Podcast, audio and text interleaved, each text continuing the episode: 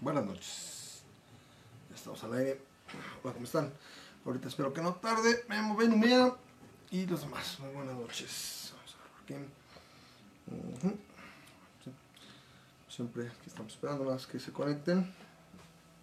A ver qué más para ver lo que tenemos que platicar el día de hoy. Como siempre, agradable y divertido estar aquí con ustedes. Va a ser un, un programa más. Sí, entonces no, no se desesperen. Ahorita nos conectamos. Estamos aquí. Creo que no tarde mucho Memo. Mm, Qué vaciado.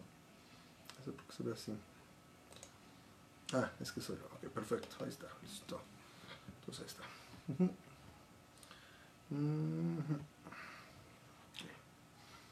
Más que llegue Memo. Vamos a ver eh, si lo podemos agregar. Vamos a ver por acá. Vamos aquí. Watching. Ok, ahorita.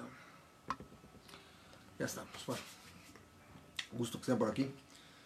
A ver, vamos a ver qué, temas tienen. Ahora sí que a- veo ya es, no, falta Rosa María, que dice buenas noches amigos. Como siempre, muchas gracias Rosa María. Ella está, está pendiente y me dice, ¿qué pasó hoy el programa? ¿Por qué no empiezan? demonios?". Bueno, siempre es. Hoy nos tocó un poquito más temprano que la semana pasada.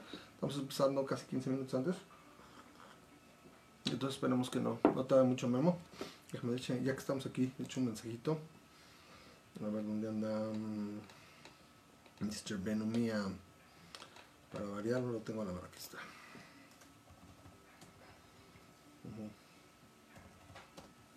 Estamos al aire. Vale, pues entonces, ¿qué tenemos hoy? Bueno, me gustaría saber, ahora sí que a toda la gente que está que está viendo el programa. Eh, gustaría saber si bueno, tiene algún comentario, alguna pregunta, que luego siempre es de ahí empezamos a extrapolar tema. No hubo mucho esta semana. Hay, hay situaciones que, que para variar, bueno, son importantes de comentar. Eh, la parte, obviamente, toda la parte política del país. Pero bueno, ahorita vamos a comentar un poquito adelante. Quiero ver también qué trae Memo en, la- en el tintero. Pero les pido por favor si tienen algún comentario, bueno, pues que por favor nos los hagan llegar, ¿no? Estoy esperando ahorita nada más para que llegue Memo. Tenemos que no tarde mucho porque ahí es donde viene la bronca. Sí, me dice ya estoy listo, ya estoy listo. Y dice, bueno, pues, también no me ha puesto el micrófono porque, pues, hasta que, hasta que llegara. Pero bueno, como siempre les doy un, un caluroso saludo a todos los que se van conectando poco a poco. Me dice, buena noche, placer como siempre escucharlos. No, Eric, eh, no, ahora sí que diga, no, Eric Carman, o ahora sí que ciudadano común, para nosotros es muy importante tu presencia. ¿No es cierto? Gracias, Eric. Y va, Fer Alberto, que está ahora sí, te, te van a saludar el Master Chief. Dice, eh, gracias por vernos. Master Chief está de visita hoy. Y dice buena, buena onda, ¿no? Me dice Víctor Sánchez, buena onda. Nelson Espinosa, que le dio like al programa. Gracias por estar aquí. Vamos a ver cuánto- cómo se junta. La semana pasada tuvimos bastante, bastante buena audiencia. Poquito a poco se va reflejando. Eh, pero bueno, eh, ¿quién está aquí más? Eh, lo peor es que el que tiene que llegar, que es lo importante, no, no ha llegado, pero es Memo. Pero bueno, a la gente que está conectado, les repito, si tienen algún comentario, alguna pregunta, por favor, no dejen de, de hacerla. Vamos a quitar los datos, porque luego siempre nos dan lata. Ahí está. Ahí. Sí, ahí creo que está bastante bien centrado. No tiene mucho problema. Entonces vamos a ver qué onda. Me dice Víctor Sánchez, me dice buenas noches. O buenas, nada más. Ahí está el buen Char. Y sigo esperando. Nada, bueno, pero bueno. Eh, ¿Por dónde empezamos? Lo que pasa es que es difícil la sinergia. eh, ahora sí que hacerlo sin memo directamente. Porque luego llega y me dice el tren de pensamiento que ya agarré. Y, dice, no, espérame, traigo esto, vamos a platicar esto. Y dice, bueno. Eh, pero bueno, bu- ahora sí que ya empezando yo, bueno, muchas gracias por estar conectándose y eh, ahora sí que ser partícipes o eh, estar para ah, ver, disfrutar. Hay gente que le llamaría incluso así como que un poquito de suplicio echarse el programa, porque a veces nos alargamos y nos alargamos. Pero yo creo que es eh, algo muy bonito que hacemos cada semana y bueno, para mí siempre es un placer estar aquí con ustedes. Entonces hoy es eh, martes 18 de junio. Eh, estamos en el séptimo mes, ahora sí que, así como diría Anno Domini, en el, séptimo mes de la 4T, la cuarta transformación. En estos, ahora sí que en estos días es complicado porque todo el tiempo hay, situaciones interesantes que ahorita vamos a comentar en relación a, lo que está viviendo el país. Ya saben que de la sección, la semana pasada que tuvimos el tema del viaje a la luna, la conspiranoia de por qué no ocurrió, nos dejamos para el final. Ahorita supongo que lo vamos a retomar en cuanto llegue Memo, que ahorita le voy a dar otra respingada. Así de Memo. Entonces, eh, bueno, yo traigo un temita que quería platicar un poquito antes con ustedes y, hacerles una recomendación. Eh, estaba pensando que sería como para el canal de RMN, Rambas Media Network, que la gente les, invito por favor a que se suscriban. Si no lo, si no lo conocen, ahorita se los ponemos, se los pongo por aquí. Pero como es un poquito más de ciencia, apenas es una situación que estoy disfrutando mucho, eh, lo voy a comentar aquí y quisiera ver sus, sus opiniones. por ahí también ya está el chat, a ver qué me comenta, ¿no? Eh, he estado viendo, ahorita antes, bueno, repito, cuando llegue Memo, tomaremos los temas de la, eh, de la situación política y la situación que se ha dado esta semana. Hubo, hubo situaciones muy, muy interesantes, pero ahorita, bueno, yo los quería comentar. He estado viendo, así, por dada la situación que ha estado muy, está muy comentada, está siendo muy relevante, tiene mucha difusión, he estado viendo por aquí y por allá, ya hay memes de, todo tipo. He estado bien, empecé a ver la serie de Chernobyl eh, de, eh, de HBO, es de HBO, he estado viendo. Eh, voy en el capítulo 4, me parece que son 6, no, no estoy muy seguro, no la tengo ahorita a la mano. Pero la verdad, qué interesante serie, se la recomiendo mucho. Si tienen HBO, o tienen manera así con un cuate o como le estaba haciendo Jesse de me invitas, o sea, me prestas la cuenta, entonces este eh, eh, véanla si pueden, la verdad está muy interesante. Eh, realmente me parece que la gran mayoría de nosotros tenemos ahora sí que una idea bastante o teníamos una idea bastante simple del accidente de la planta de Chernobyl o, Chernobyl, creo que se pronuncia Chernobyl, esta que estaba a unos cuantos kilómetros del pueblo de Pripyat en la antigua Unión Soviética. Esto en eh, Ucrania, es eh, la, antigua eh, República Socialista de Ucrania y a unos cuantos, o sea, cerca de Bielorrusia, ¿no? Entonces dice, dice Fer, cinco, son cinco capítulos, muy buenas. estoy a, a, a, uno y medio porque empecé a ver el cuarto ya no pude seguirle porque dije, hay programa tengo que seguirle. Me la estoy echando y le empecé a ver el, ¿cuándo fue? Hoy es martes, el domingo en la tarde. Eh, son capítulos de una hora y cachito. Eh, está muy bien llevado, me gusta mucho desde la fotografía, el, el, filtro que usan, la verdad se ve muy bien, está, me parece que muy bien ambientado. Me sorprende y es una mirada bien interesante a, la antigua Unión Soviética, ¿no? Fíjense, o sea, el comunismo, bueno, socialismo, porque nunca iba a ser comunismo, eh, ah, se la va a chingar a la semana. Ok, no tiene grandes spoilers, mi querido Eric, o sea, ya pasó. Te vas a Wikipedia y ahí está lo que ocurrió. Lo que, al menos en lo que llevo, es la situación de cómo se dio el, el accidente.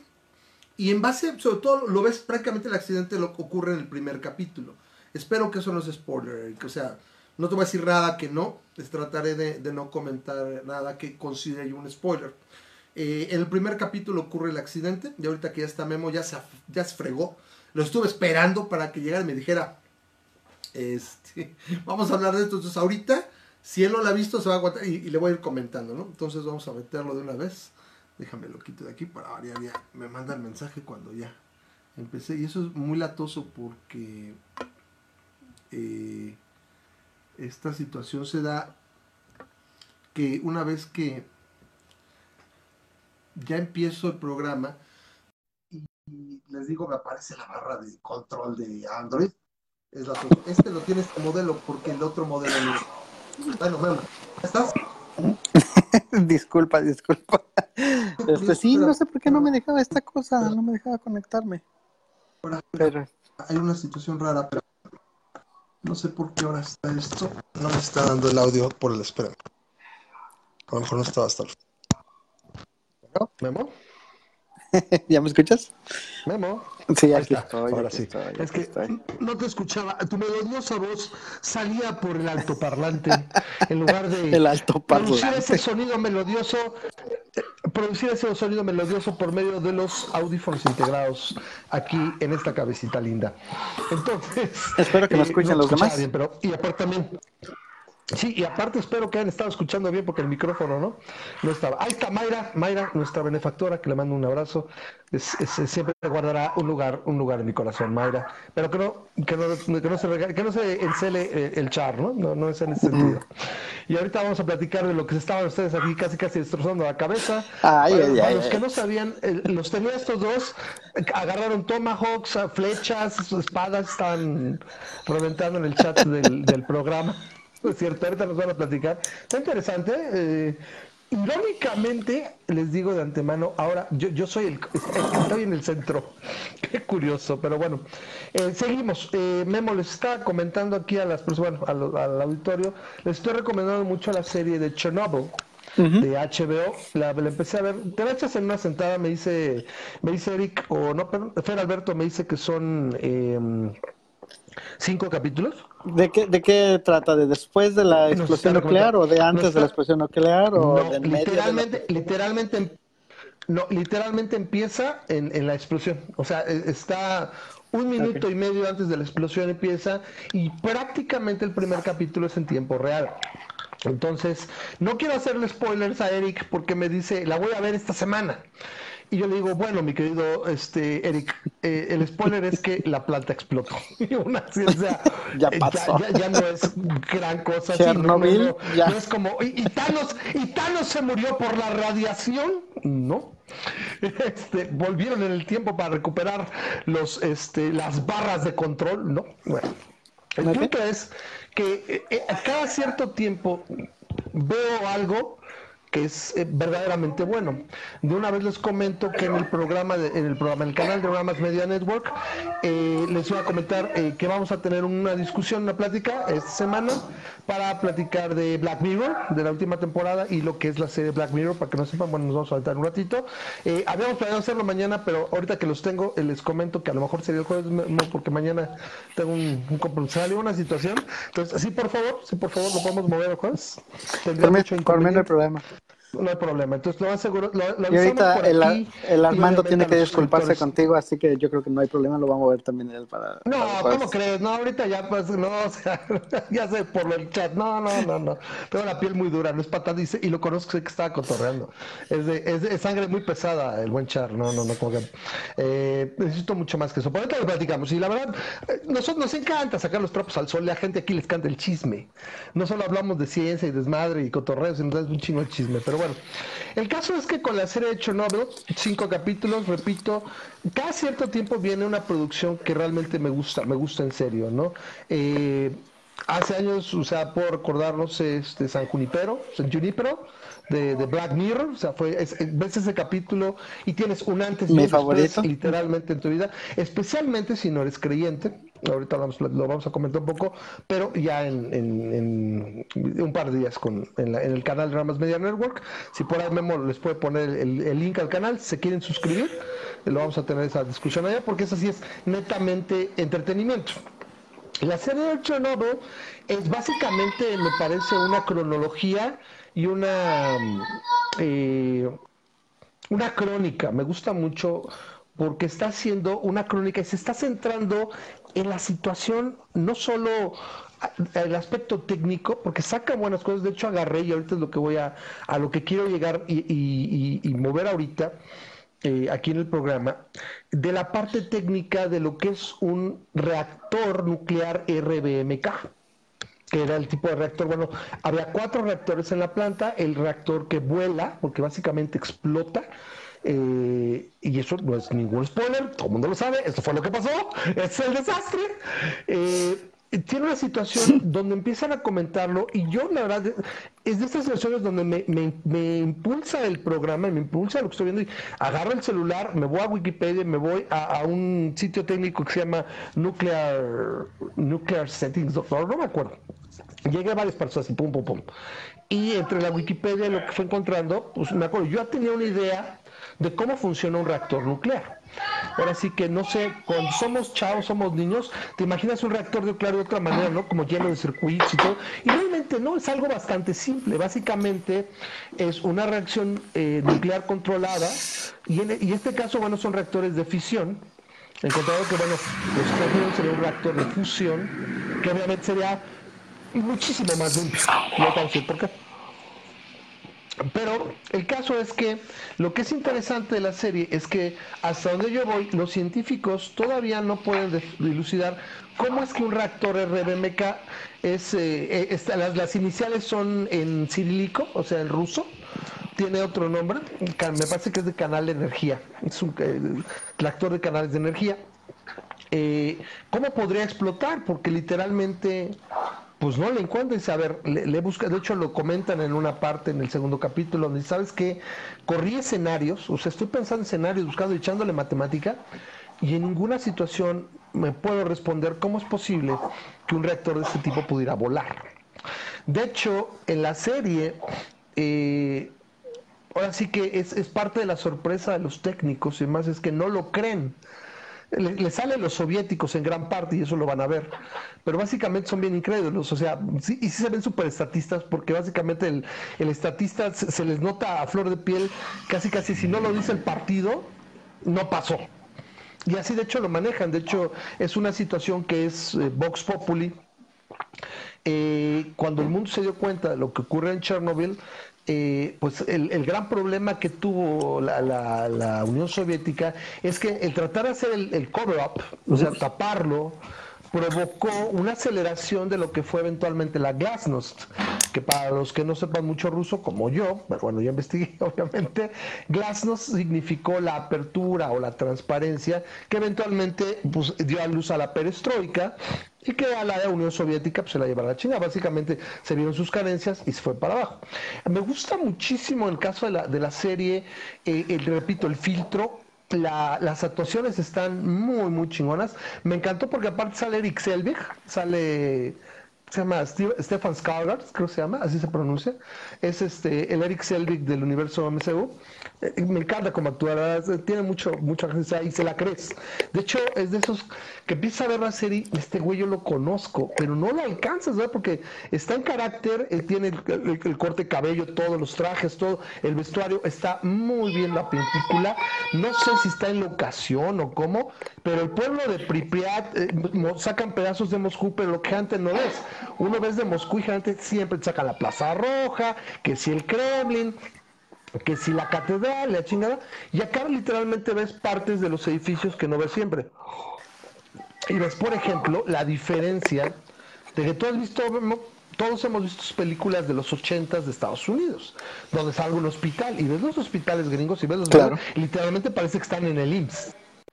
Parece que están en el IMSS, cabrón. O sea, sí tienen, siempre tienen equipo y demás, pero o sea, todo, todo, todo el mobiliario, todas las casas donde están, todo se ve viejo, todo se ve madreado. O sea, y sin embargo, tienen, tienen cómo, cómo salen de traje y cómo se mueven en las patrullas, cómo se mueven los servicios de inteligencia y todo, y dices, güey, qué chingón está el, retratado el pedo soviético, ¿no? O sea, o sea, me parece que tiene muy buena producción la, la serie.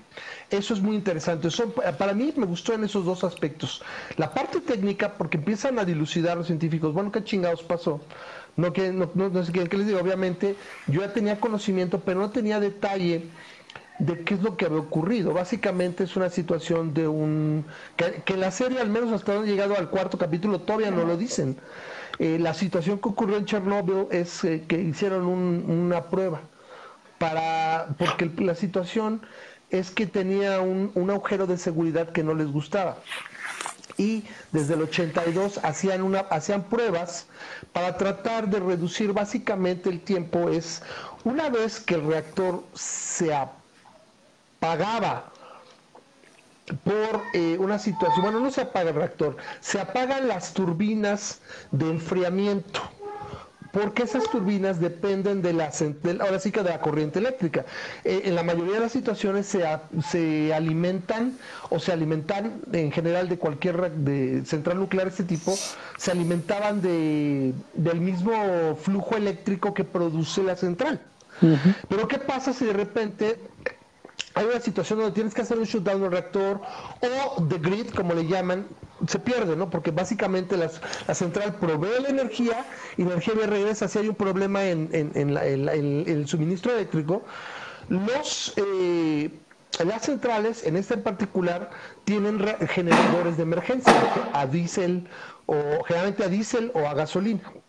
Entonces hay un tiempo entre que tú puedes empezar a controlar el reactor porque se fue la energía, ¿sí? Y que entran los generadores de respaldo, que ah, se hablaba que es hasta de un minuto y medio.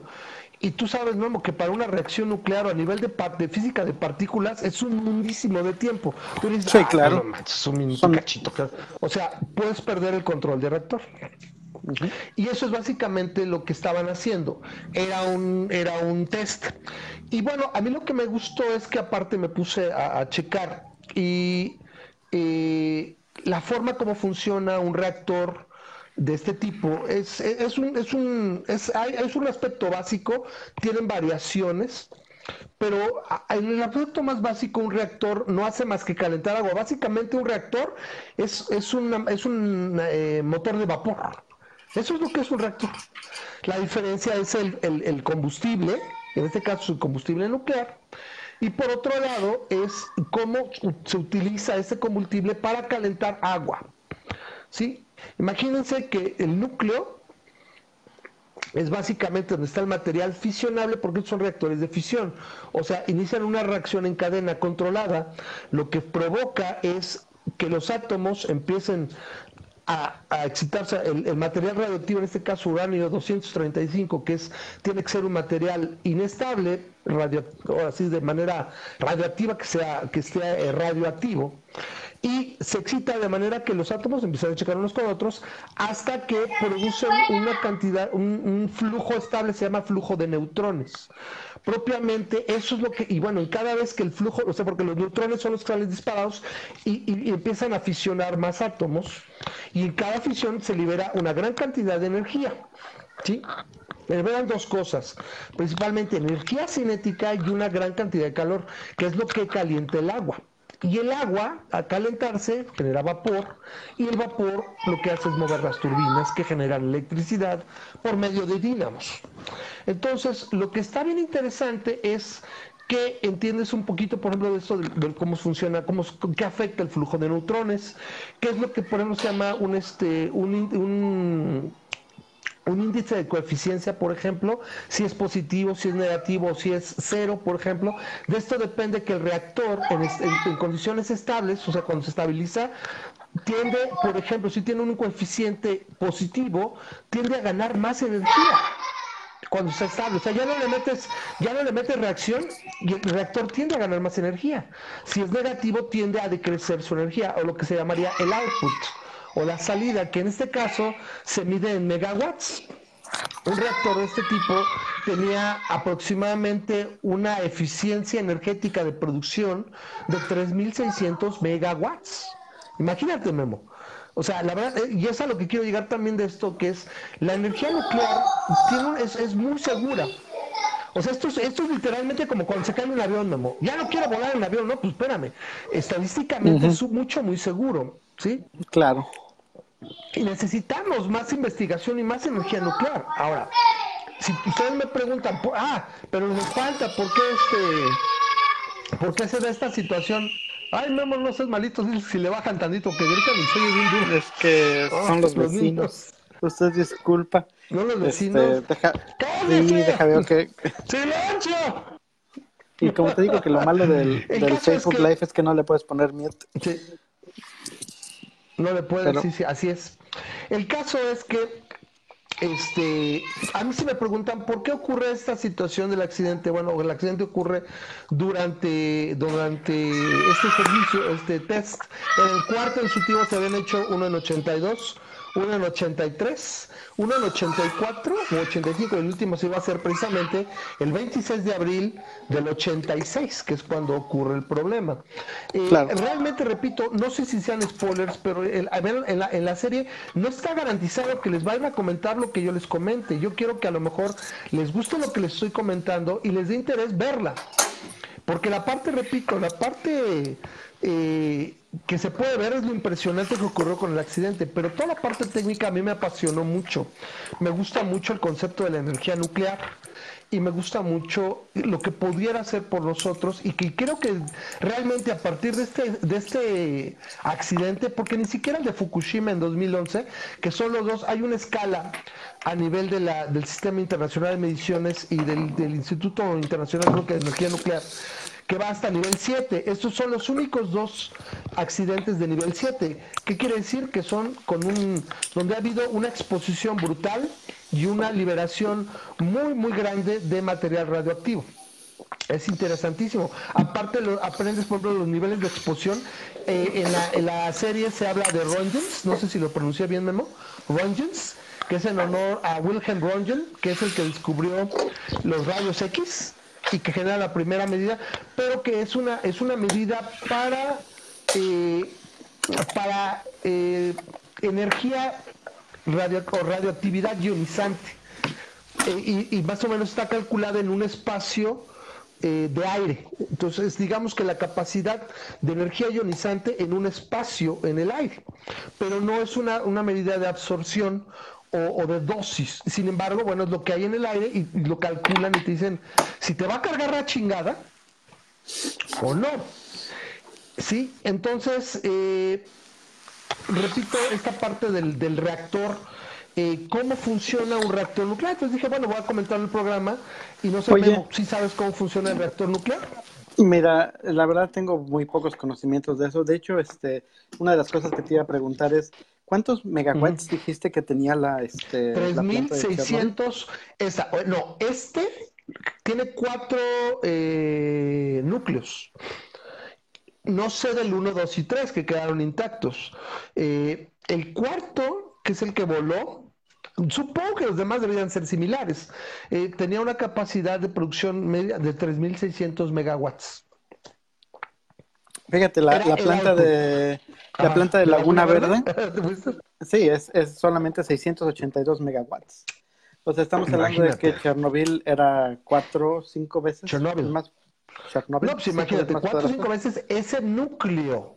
Porque uh -huh. tiene cuatro núcleos. No sé, ahora hay una cosa, no conozco a lo mejor al detalle la, la esquemática de la planta, a ver si cada núcleo, por ejemplo, si 3 por 4, 12, casi 15 megawatts perdón, casi 15 mil megawatts, sí, 3.600 megawatts. Este, eh, no sé si podían obtenerlos todos. O sea, vamos, una cosa es lo que produzca y otra cosa es que realmente pudieras en inglés el, el famoso harness, ¿no? De power. O sea, que puedas aprovecharlos. No lo sé.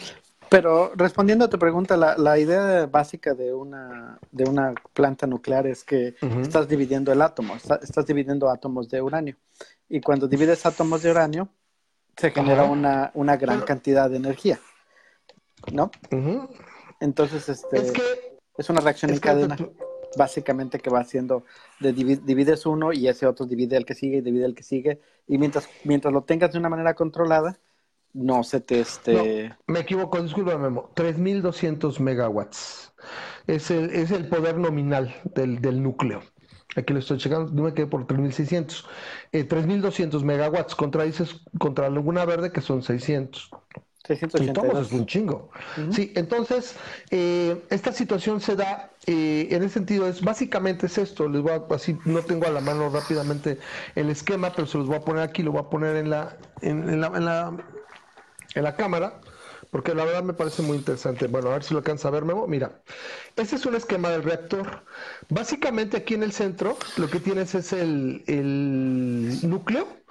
El núcleo es toda esa parte gris. Si ¿Sí alcanzan a ver la parte gris, o, sí. sea, o sea, está donde dice water flow, pero adentro se ven dos líneas negras y todo adentro es un cuadro gris. Y adentro están los eh, el material, el material fisionable.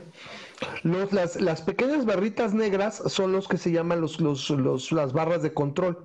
Las barras de control básicamente lo que hacen es reducir el flujo de neutrones, absorben neutrones.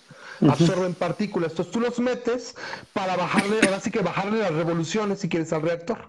Y lo que observan es el, la circulación en, en, azul y rojo, es el agua que son, viene de la, de la parte del agua fría entra no solamente reduce la temperatura del reactor y mantiene frío, sino que la circulación se calienta, se convierte en vapor y sale hacia los lados para mover las turbinas, que son las verdes, y eventualmente los generadores, que son los amarillos. Es eso, es una circulación de agua que se vuelve vapor y que eventualmente este, se convierte en energía. Pero básicamente lo que estás haciendo es dividiendo átomos de uranio para, ah, las distintas plantas utilizan distintos materiales. Generalmente se usa uranio 235, plutonio, no me acuerdo cuál es el isótopo, pero plutonio y uranio es lo más común. También creo que cesio este, se utilizaba. No me sé los isótopos, literalmente el, más famoso es el de uranio 235. Y se supone que las plantas tienen que estar tiene que estar al lado de una, de una superficie de agua suficientemente grande porque normalmente utilizan el agua para estar enfriando eso. A lo mejor en sí. Chernobyl se podía hacer más. Enfriadores. Sí, a lo mejor en Chernobyl se podía hacer más electricidad porque tienes más este frío, o sea, está más frío el clima y de alguna manera puedes aprovechar algo, lo que en Veracruz no, ¿no? En Veracruz tienes el, el, mar y básicamente estás aprovechando lo, lo, que el mar te puede enfriar, pero nada más. Correcto.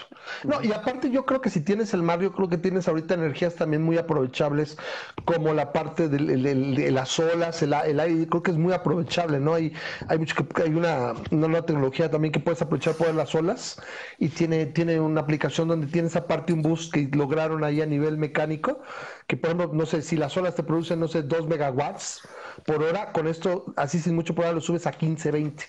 Y pues literalmente es mucho más barato. Y pues en el concepto de de 3000 megawatts, pues dices, no manches, ¿no? Por eso es que la, energía nuclear es tan cabrón, es, es, una energía normalmente muy limpia. Eh, me dice aquí Fer, Alberto me dice, si te gusta el funcionamiento de las centrales nucleares, el capítulo final te va a encantar. Pues a lo mejor. El punto es este, es que de aquí se desprende mucho miedo, mucho del miedo de, a las centrales nucleares, porque antes de este no había habido un accidente de este tipo.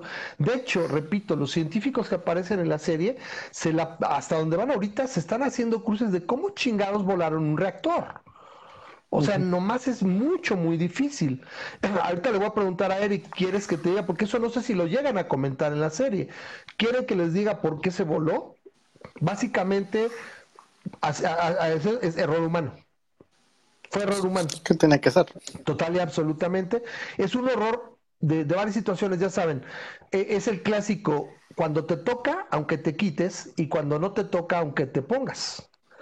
Básicamente se van dando las condiciones para que tuvieran este accidente. Lo que ocurre es que vuela el, el, el, reactor, vuela la parte de arriba y el reactor se quedó encendido, o sea, estaba encendido al aire libre y provocando pues todo lo que fue la liberación de, ahí está Víctor Casella que dice buenas, buenas Víctor, eh, que provoca toda la, la, producción y, ¿cómo se llama? Eh, liberación de material radioactivo. ¿Por medio de qué? Del humo y del vapor que seguía, se seguía generando y que bueno, llegó en algunos casos incluso hasta Alemania. ¿sí? Entonces, eh, ahí está, por ejemplo, no sé si, bueno, ahí no sé Memo cuál está poniendo, es el, reactor con el material fisionado en el centro. El reactor está hecho en, general de un material moderador, en este caso grafito. hay otros materiales, me parece, pero bueno, el más común es el grafito. ¿Por qué se llama moderador? Porque absorbe los neutrones y, los contiene, o sea, no, no, no permite que, escapen fuera del reactor. Entonces lo que circula por fuera es el agua. Vamos, el agua nunca entra en contacto con el... Porque alguien me decía alguna vez, oye, pero el agua no se contamina. Si el agua entra en, contacto con la, con la reacción, claro que se contamina. ¿sí? Aunque irónicamente el agua sirve también para, para limpiar mucho, para, para limpiar la, la esta la contaminación. Sí, pero el agua nada más es para enfriar técnicamente, ¿no? Exacto. Enfriar y en este caso pues circula y mueve la turbina, ¿no? Entonces ahí, ahí, Memo nos está mostrando por cómo, cómo se hace, pero es algo bastante banal. Yo, yo me imaginaba, bueno, veía las caricaturas, ¿no? Y que la energía nuclear y, y desde que veías la de los cuatro fantásticos del 67 y que no sé cuánto y que la radioactividad, de hecho, ahí les recomiendo, hay un capítulo que se llama este monstruo, el monstruo de las profundidades, le pusieron coro aquí, donde uno que era el doctor Gama, que era un cuate que sale una vez y de hecho sale literalmente tres minutos o menos y, acá hay cerca de, hay un desecho de radioactividad y se transforma en un monstruo, ¿no? En lugar de que le dé cáncer, se transforma en un monstruo que lanza rayos de las manos. Bueno, son cómics. El caso es que es, a mí me parece que tuvo un impacto muy fuerte en lo que fue a nivel de la, de la, de la producción de plantas nucleares y de la percepción de la gente como básicamente un avión, ¿no? Oye, no quiero vivir cerca de una central nuclear porque el día que explote y es que la verdad, o que tenga un accidente, pues la verdad es que es mucho menos probable y de hecho también si recordamos el accidente de, de uh, Fukushima Daiichi, se, junta todo, o sea, se les inunda, tienen un problema para meterle enfriamiento y se sobrecarga y tienen un meltdown, básicamente. Bueno, fue un terremoto, básicamente lo que le pasó, pues, pero sí, no, o sea, no olvides ese detalle. Y sin embargo, eso, o sea, el terremoto provoca el, maremoto que se hace que o sea, el, tsunami, se les inunda y no pueden poner a funcionar las, las turbinas para poder mover y para el que el enfriador, no sé ahí cómo sería, tengo que checar más a fondo cómo fue el accidente de Fukushima, pero básicamente es eso, les pasó un meltdown porque este, no pudieron apagar creo que uno o dos reactores, ese, es el problema, se les inundó y valió gorro ahí, Ese es un aspecto muy, muy diferente, ¿no?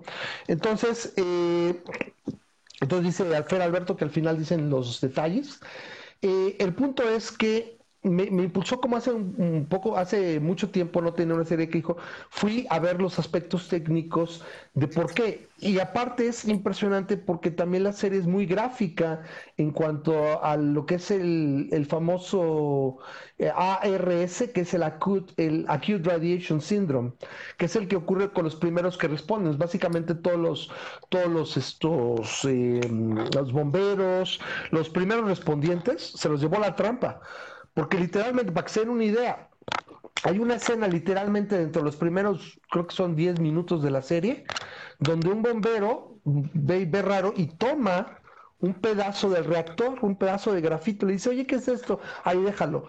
Y más tarde en soltarlo, hacer si le empieza a dar así, y a los, al minuto y medio saca otra escena y el cuate está, pero ya la mano se le está deshaciendo en un momento dado comentan que, pues es que está, ¿cuánto hay en el ambiente? ¿Cuánto está liberado de radioactividad? Ah, pues hay 3.6 rongens, que repito, aproximadamente 3.6 rongens son, son 33 milisieverts. Se supone que nosotros recibimos al año entre 2 y 3 milisieverts de radiación. Milisieverts, o sea, una milésima parte de un sievert.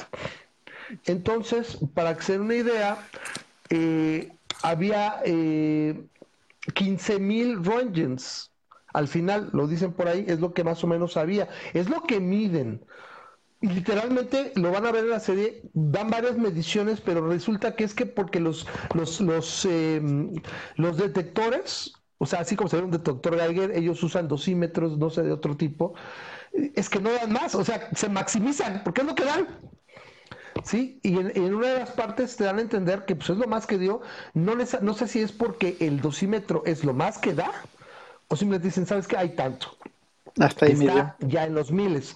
O sea, en los miles. O sea, estás hablando de que si una, para que sea una idea, una, una dosis sana, estás hablando entre 1 y 2 milisieverts al año, ¿sí? Aquí ellos hablaban ya de algo complicado de 33 milisieverts por hora, que obviamente no fue eso.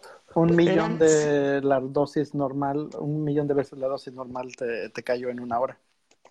Ahorita les digo más o menos lo que supuestamente eh, obviamente eh, la, situación es por hora. Bueno, estabas hablando de, de, que en un momento dado, se los digo ahí para que no les spoile lo que les dice, pero calculado es, había en un momento dado, cuenten, 1 a 2 milisieverts al año es sano. A partir de supuestamente de eso, me parece que la dosis, eh, a partir me parece que un acumulativo de 100 milisieverts, este, son 100 milisieverts al año antes de que empiecen a aparecer situaciones de cáncer y demás, alteraciones fisiológicas. 100 milisieverts y tú recibes 2 a 3 milisieverts al año. Lo que había en ese momento en el área, ahí cerca del reactor donde estuvieron trabajando los, los bomberos y demás, eran 140 mil milisieverts por hora. Por hora. ¿Sí? Si lo tomamos como que aproximadamente 33 milisieverts son 400, más o menos 400 este, eh, eh, radiografías, estabas hablando de millones de radiografías, estuvieran haciendo millones de radiografías. Usted crema, ¿no? Entonces, a ese nivel de la gente que los trió, tienen el famoso acute uh, radiation syndrome. La gente que estuvo más, más lejana, hubo, me parece que hubo, eh, no sé si lo van a mencionar en la serie, hubo miles de muertes ya después por cáncer y por decamiento, etcétera. pero la gente que, estuvo eh, en el cuarto de control, perdón, en la planta, etcétera, literalmente murieron en, un par de semanas. Y la verdad se ve se ve objetísimo, o sea, es, es, eh, no sé si, bueno, no sé si han visto no sé si vieron la película de Transcendence con Johnny Depp. Ok, bueno, ahí no es, eh, no es un peliculón, pero se los recomiendo. Transcendence. Ahí al, protagonista, básicamente al inicio de la película, le disparan con una, una bala irradiada. O sea, la bala llevaba, me parece que polonio, un isótopo de polonio. Entonces, pues sí, pues ya se la quitan y todo, pero digamos que el material adentro se diseminó, lo tiene dentro del cuerpo. Y le dicen, pues te vas a morir, se empieza a tener vómitos y demás. ¿Por qué? Porque empieza una situación esto, esto si estuvieran sacando placas y placas y placas, estás, estás comiendo el cuate la tiene adentro. O sea, se diseminó y lo tiene en, el torrente sanguíneo. O sea, tienes, y no te lo pueden sacar, eso no te lo sacan. ¿Cómo te lo sacan ese material? digamos un polvillo, la bala irradiada, entra y te mata. Y acá es lo mismo, están completamente irradiados. De hecho, ellos, una vez, recuerden, el material irradiado se vuelve también una fuente de contaminación. La ropa, el tejido humano, todo es una fuente de contaminación. O sea, la radioactividad es tan fascinante como peligrosa. O sea, es, es así literalmente como, como una manzana envenenada. O sea, todo lo bueno que puede hacer y, también lo que resulta. Y es bien, es verdaderamente impresionante las tomas que hacen y bueno, los efectos que tiene, que bueno, son, son prostéticas y, supongo maquillaje y demás, pero se ve verdaderamente impresionante cómo literalmente te empiezas a caer a pedazos. O sea, te, y, y aparte tú dirías, los ves y dices, ¿cómo es que sigue vivo? O sea, la falla sistémica es, es brutal y siguen vivos. Sí, o sea, les revientan las arterias y siguen vivos. Literalmente los traen nada con morfina para entre bien morir. Pero son dolores eh, impresionantes, es como un cáncer fast track. bueno, ¿no? Y que a lo mejor sí suena, suena, muy este, espantoso, como tú dices, pero cabe aclarar, ahora sí que ponerlo con el, en parámetros. El número total de muertes que nunca, que una es suficiente, ¿no? Pero el número total de muertes en el desastre, desastre de Chernobyl, Chernobyl fueron 4.000. Ya con eso incluyendo las muertes proyectadas por el cáncer. O sea, no estamos hablando de, que todavía iba a haber un fallout de 50.000 muertes después, ¿no? Eran 4.000. Un incidente, por ejemplo, el 9-11, es más o menos lo que mató en ese, en ese momento, ¿no? 4.000 de, de un... Ese ratito y este o, un incidente muy famoso. Y, es que la cosa es que simplemente te evacúan. ¿Cuánta gente murió en lo de Fukushima? Pues creo que más gente murió por el tsunami mismo que, que por la radioactividad. Se contentuvo y se habló, no, es que este, las corrientes marinas iban a tener radioactividad. O sea, eso fue hace ocho años, está contenido y es mucho esta parte de la, de la histeria, ¿no? que bueno, sí, sí se puede dar acá. Bueno, pues sabes que el problema que Steve lo van a ver esto en la serie es la, la parte de cómo lo maneja el gobierno soviético. Como buenos estatistas, a taparlo, no hay problema, no. O sea, de hecho se ve como inmediatamente ese pensamiento es la realidad no, o sea, no, no quiere, como que le da la impresión de que se conforma rápidamente con los datos más alentadores que tienen. O sea, la realidad los está, o sea, los, los tiene en la cara, casi les está golpeando Es y que le dan la vuelta. en ese tipo de Y sistemas eso es lo que permite que no, que no reaccione. Ajá. La lealtad al líder debe ser normativa, o sea, debe ser la norma. Lo mencionan al, al partido, ¿sí? Entonces, eh, se la recomiendo mucho. Ah, no, Eh, perdón, eso fue lo que dijo la mona esta de ¿Qué? López Obrador la semana. Ah, la Yakul Polen- Polensky, ¿o qué? La Polensky. Yakul Polensky, ¿no? Eh, sí, ahorita vamos seguramente a hablar de ella porque eh, ya sabes, es la, la, la, la 4T y su capacidad austericida, pero los bueyes de mi compadre, ¿no? Pero bueno, para cerrar esto, yo ahorita no he cansado, pero me dice, si le hago caso a lo que dice Fer, dice que me, que me dé un... Recomiendo el canal, de YouTube, date un vlog. En los últimos videos está tocando el tema de la radiación. Si nos pones, Fer, por favor, el, el link, aquí lo compartimos y bueno, ahí está. Eh, el caso es que es bien interesante eh, y bueno, lo llevas en la, en la física de la escuela, aunque poquito realmente, a menos que vayas para una carrera, te lo mencionan de pasada, rayos alfa, beta y gamma. Y básicamente esto es lo que es, son rayos gamma. Es, es lo que te parte la, la, la, radiación alfa y beta es así como que cagada. Y, el- y los rayos gamma son acá, ¿no? Pero bueno, recomendada si tienen chance de con un amigo, júntense, aunque sa- sáquenlo por 30 días, está en HBO. Yo espero acabarlo de ver entre hoy y mañana. Eh, pero Espérate, pone a pensar y si pueden ¿tienes una HBO? vuelta. ¿Mm? ¿Tienes HBO? Ahorita me lo prestaron. Ah, Sí, o sea, yo con mi queriéndote convencer de que veas Game of Thrones. No, y- porque me lo prestó aquí, me lo prestó aquí este, ¿cómo se Ah, llama? Este, ¿verdad? Entonces, ahorita lo platicamos. Pero este, yo, yo no puedo, yo no puedo hacer apología al decir, este, pues torrentelo o bájelo. Yo les digo, pues si pueden, búsquenlo, ¿no? Entonces, este, no, no leo ahorita lo prestaron, pero otras series, por ejemplo, este, como por ejemplo del Karate Kid, lo que es eh, Cobra Kai, pues sí, sí, la torrenteas, ni modo, no, no hay para todo. No hay para pagar 10 dólares aquí, 10 dólares aquí, 10 dólares aquí, 20 acá, no. Pero bueno, esta, esta, esta me tocó así, ¿no? Eh, el punto es, véanla si pueden, aprecien mucho, la, eh, aunque parezca que no, la parte de la fotografía, la producción, el diseño de vestuarios, todo lo que son las locaciones, la verdad, está bien, muy bien aumentada, la verdad, está bien interesante y por algo está haciendo, está haciendo el impacto que tiene ahorita. Aunque están los pendejos millennials, quédenmelo. ¿Qué pasó? este, aprovechando que estamos haciendo comercial de HBO, les recomiendo, si este, esto no tiene nada que ver con ciencia ni nada con el estilo, es una, es una, es una, es un drama que se llama Grandes Pequeñas Mentiras, Big Little Lies. Este, es, Grandes, pequeñas mentiras. sí, es, son siete Big capítulos de la primera temporada y creo que ahorita van en el segundo de la segunda. La primera temporada está muy buena, es muy buena y te la echas rápido, pero este es una serie con muy buenas actrices. o sea, es, sale la la um, Reese Witherspoon, sale la este la que salió en Divergent. Ya es entretenimiento. Es drama, porque está es- ah, es drama. Pero si es le gusta, entretenimiento. si te gusta, haz de cuenta que para no hacer el spoiler grande, pero me vas a entender. Sí. Eh, básicamente es unas personas que llevan a sus hijos a la escuela y están, son, son puras mamás de Sí. escuela, ¿no? Y resulta que uno de los niños de la escuela está haciéndole bullying a otra de las niñas. Ajá. Y la otra trae este acá moretones y mordidas y cosas así, ¿no? O sea, feo, cosa feo. Ajá.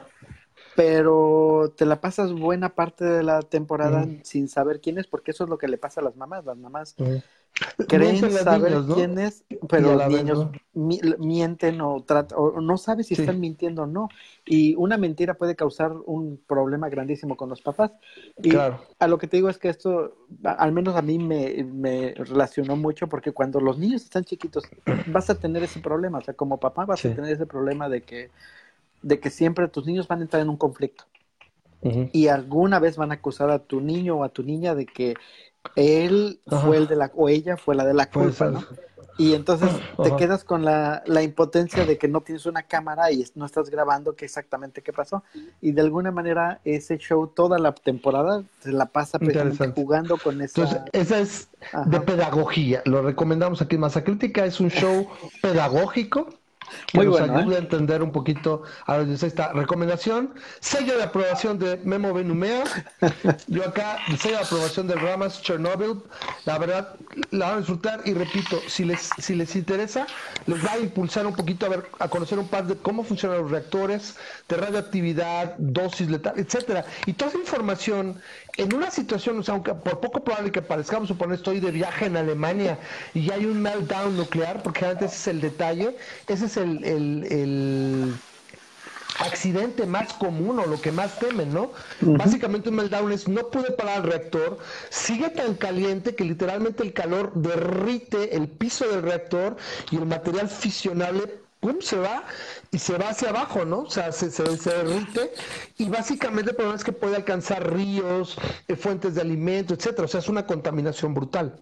Entonces, eh, pues, si les impulsa a leer eso, pues repito, y conocer un poquito más, eh, está muy, muy padre la serie y es, está muy bien llevada. Dos actores que me gustaron mucho, es, no me acuerdo cómo se llama el, el que hace el, el papel del doctor Valery Legasov, se llama Valery Legasov, el otro, y el otro es Boris eh, Shabina, creo que se llama, que es el, eh, ahora sí que el soviético de alto rango que lo acompaña, eh, que es este Stefan Skarsgård, creo que sí se pronuncia Skarsgård, y es el, doctor Selvig del MCU.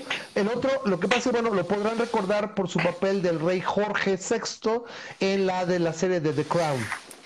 Muy bueno, la verdad le queda el papel, están los dos en esos dos papeles muy muy bien, qué buen, buen, muy buen casting, muy buen diseño de producción, excelente ambientación y vestuario, muy recomendada, ¿sale? Y bueno, si alguien tiene más comentarios o alguna pregunta, bueno, es lo poco mucho que podemos entender, pero en un momento dado, imagínense, estás de visita a un accidente nuclear, pues sabes que le tienes que correr por patas, porque la gente literalmente no sabía, o sea, la gente en medio del accidente y la gente se acercó a ver. Entonces la información es poner, el conocimiento es poder, ¿sabes qué? Te proteges, yo lo primero que he hecho, a ver qué tengo en la casa, tengo algo de, un pinche cacerola de plomo, me la pongo encima, no sé, me pongo algo. Ah, pues dice poliéster con plomo, lo que, lo que sea, ¿no? Y, sales y te vas, ¿no? O sea, para, pues sobre todo, ¿no? Pero es, es algo bien interesante. Bueno, Jared Harris, me dice Fer Alberto, correcto. Jared Harris es el que tiene ah, un, viaje a, IMDB, nos hubiera podido decir. Memo, pues espero que te haya gustado mi mini cápsula de energía nuclear voy a, impulsado por. Voy a ver Chernobyl, gracias a ti. Chernobyl. Y eh, bueno, no sé si tienes algún comentario, porque ya, si nos metemos ya lo de la 4T y el chismerío, pues ya qué. Me gustaría, si no tienes otro comentario, que hicieran y pues trajéramos aquí a algunos en comentarios al Charpay y se siguieran agarrando como estaban Por, o, estuvieras, no sé si tengas otro comentario u otro tema, y si no, que lo comentes lo que estaban discutiendo, y ya yo puedo dar mi opinión, si es que el char me permite. Bueno, traigo un par de noticias de temporada. ¿Qué dijo el Sharpay? No estoy viendo. Ah, me dijo que me este, callara. Ah, ya ves, sí, exacto. Me dijo que Te dijo que no interrumpas, que no es lo mismo. Mm, bueno, me este dijo no interrumpas. Y yo me sentí muy, muy decepcionado. No, no es cierto, está bien. Estaba cotorreando, estaba muy a gusto. pues ahí tienes que, que Facebook este, ya le entró al negocio de las cryptocurrencies. No sé si te enteraste el día de hoy. La libra. La libra. Pero me espera porque no tiene un blockchain asociado, entonces, ¿cómo va a funcionar? Sí, y, además que platicas? le dudas un poquito, ¿no? Porque este, o sea, sí, sí, agarra, agarra, agarra. Ah, bueno, ahí te va este solamente lo que lo que le estaría preparando, bueno, de, de lo que es el las criptomonedas. ¿no? Espero que todos los que estén aquí metidos ahorita sepan lo que es una criptomoneda. Básicamente es este monedas digitales, ¿no? Eh, en algún momento nos podemos meter a fondo qué es este, qué es exactamente cómo funcionan y cómo es que los bitcoins y, y cómo es que tienen tanta volatilidad y que lo que pasó el año pasado, ¿no? De que la, el bitcoin se fue hasta arriba y que un bitcoin te costaba o te, se vendía en dos mil dólares después de que se lo habían comprado en 100, ¿no? Entonces la gente que hizo con Bitcoin se hizo riquísima por un tiempo y de repente fue el gran crash y de, dos mil dólares bajaron otra vez como a 900.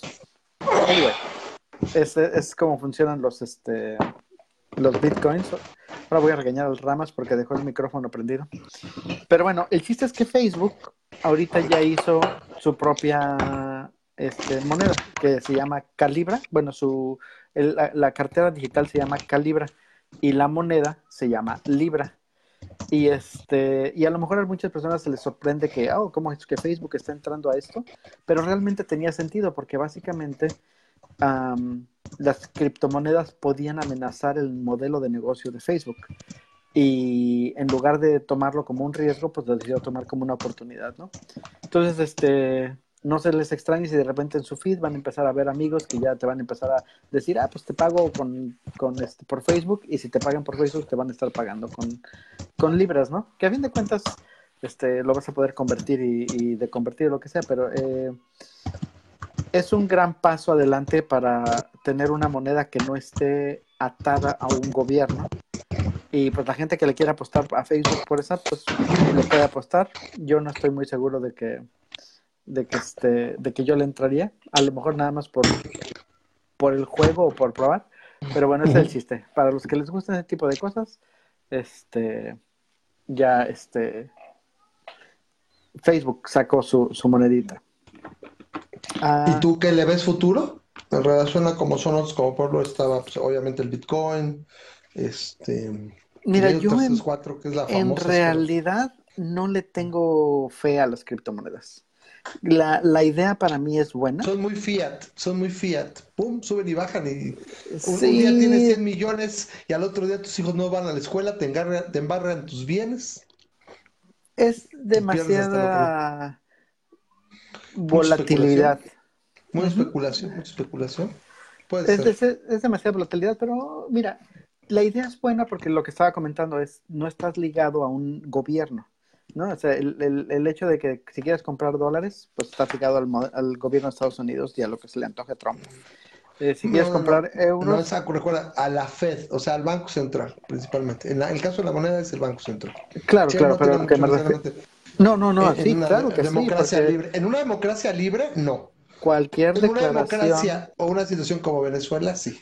Cualquier declaración que haga Trump que entiendo. A nivel político, sí. no es que necesariamente le mueva a él, sino ah, que a cualquier signo de inestabilidad o algo le pega, ¿no? sí, a, eso, a eso me refería, sí, sí, sí. no, no que él básicamente tiene palanquitas para moverlo, sino que, que dice, saca cualquier cosa por la boca y ¡pum! la volatilidad. Mierda.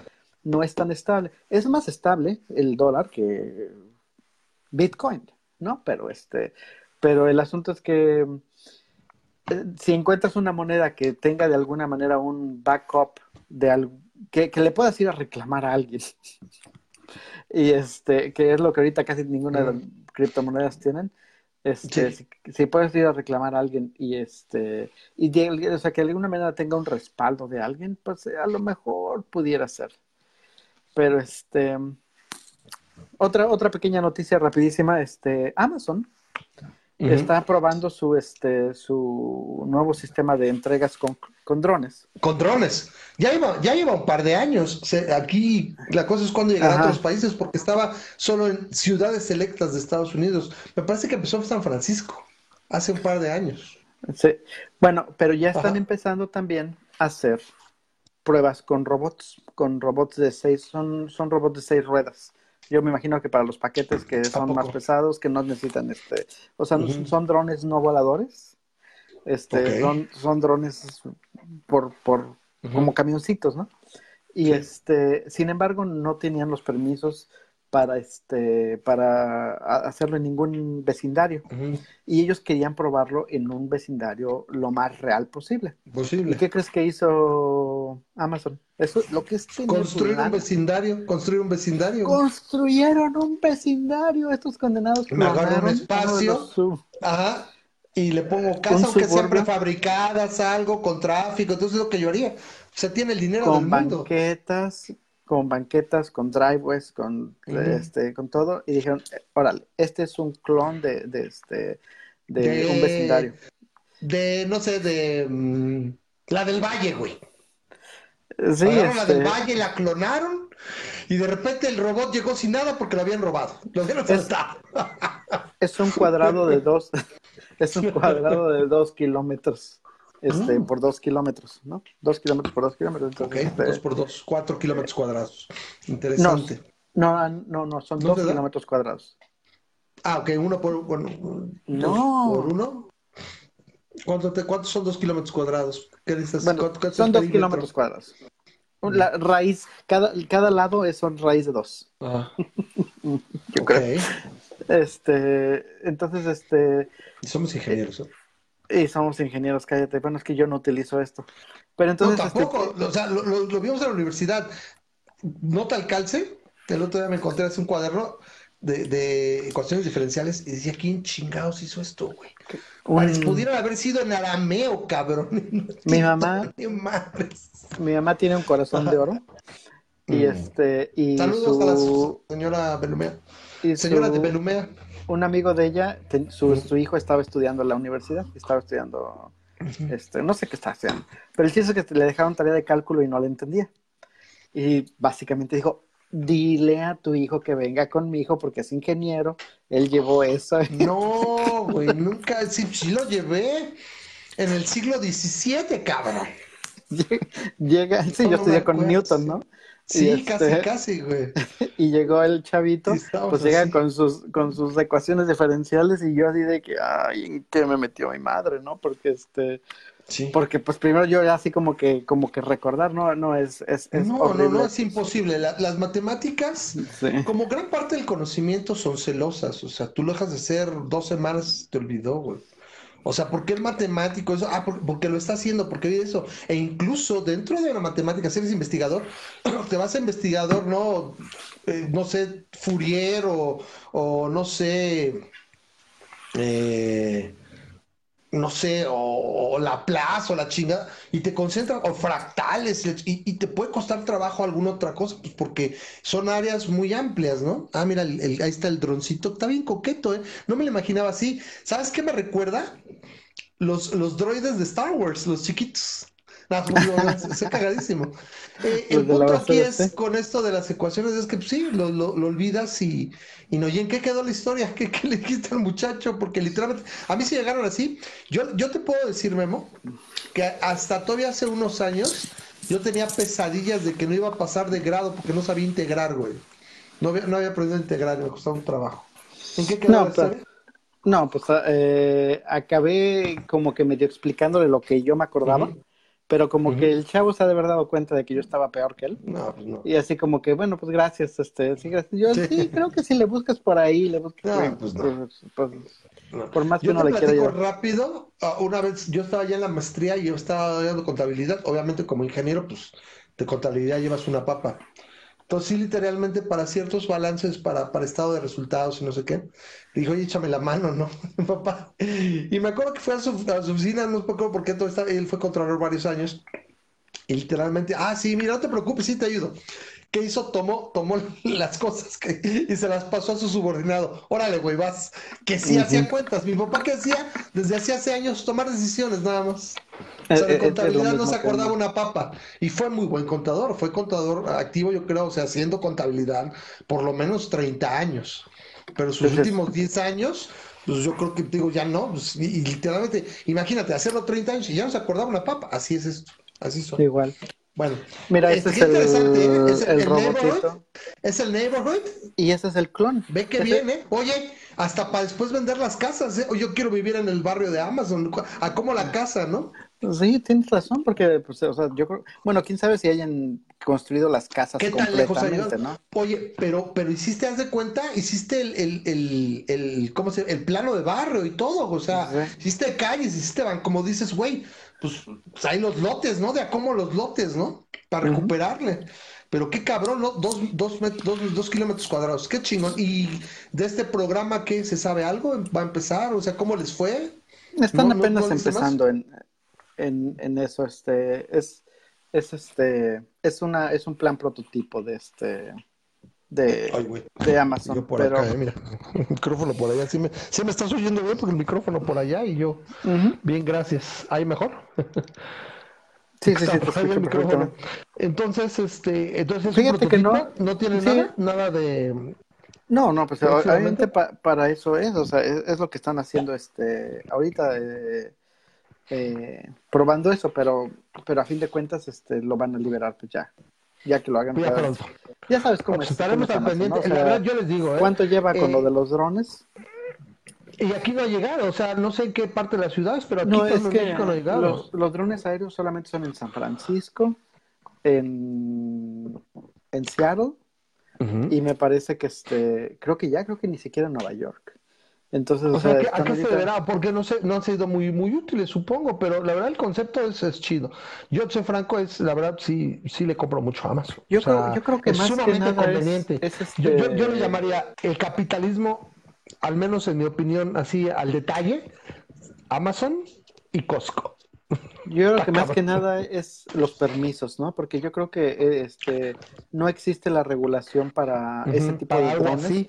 Porque y mira, que el gobierno local te lo dé, ¿no? No sé si sepas que este tú no puedes agarrar un dron, al menos en Estados Unidos. Fíjate que en México no estoy seguro cómo está la regulación, uh -huh. pero en Estados Unidos tú no puedes agarrar un dron en medio de Nueva York y volarlo y ponerte a, a, estar haciéndolo así, ¿no? A pesar de que el dron pueda detectar paredes y cosas así, porque uh -huh. viola la privacidad de las personas. Entonces está, es, es ilegal que tú vueles un dron en Nueva York. O sea, uh -huh. entonces para que te den los permisos puedes espiar, para volar, puedes andar de fisgón, puedes andar de fisgón. O sea, eso es a lo que se refiere casi casi. Aquí en, uh. aquí en México no estoy tan seguro de que no puedas, ¿no? Porque además este, en Estados Unidos existe la consigna de que tú compras tu casa y todo para arriba es tuyo y todo para abajo es tuyo, ¿no? Es el rey del castillo, sí.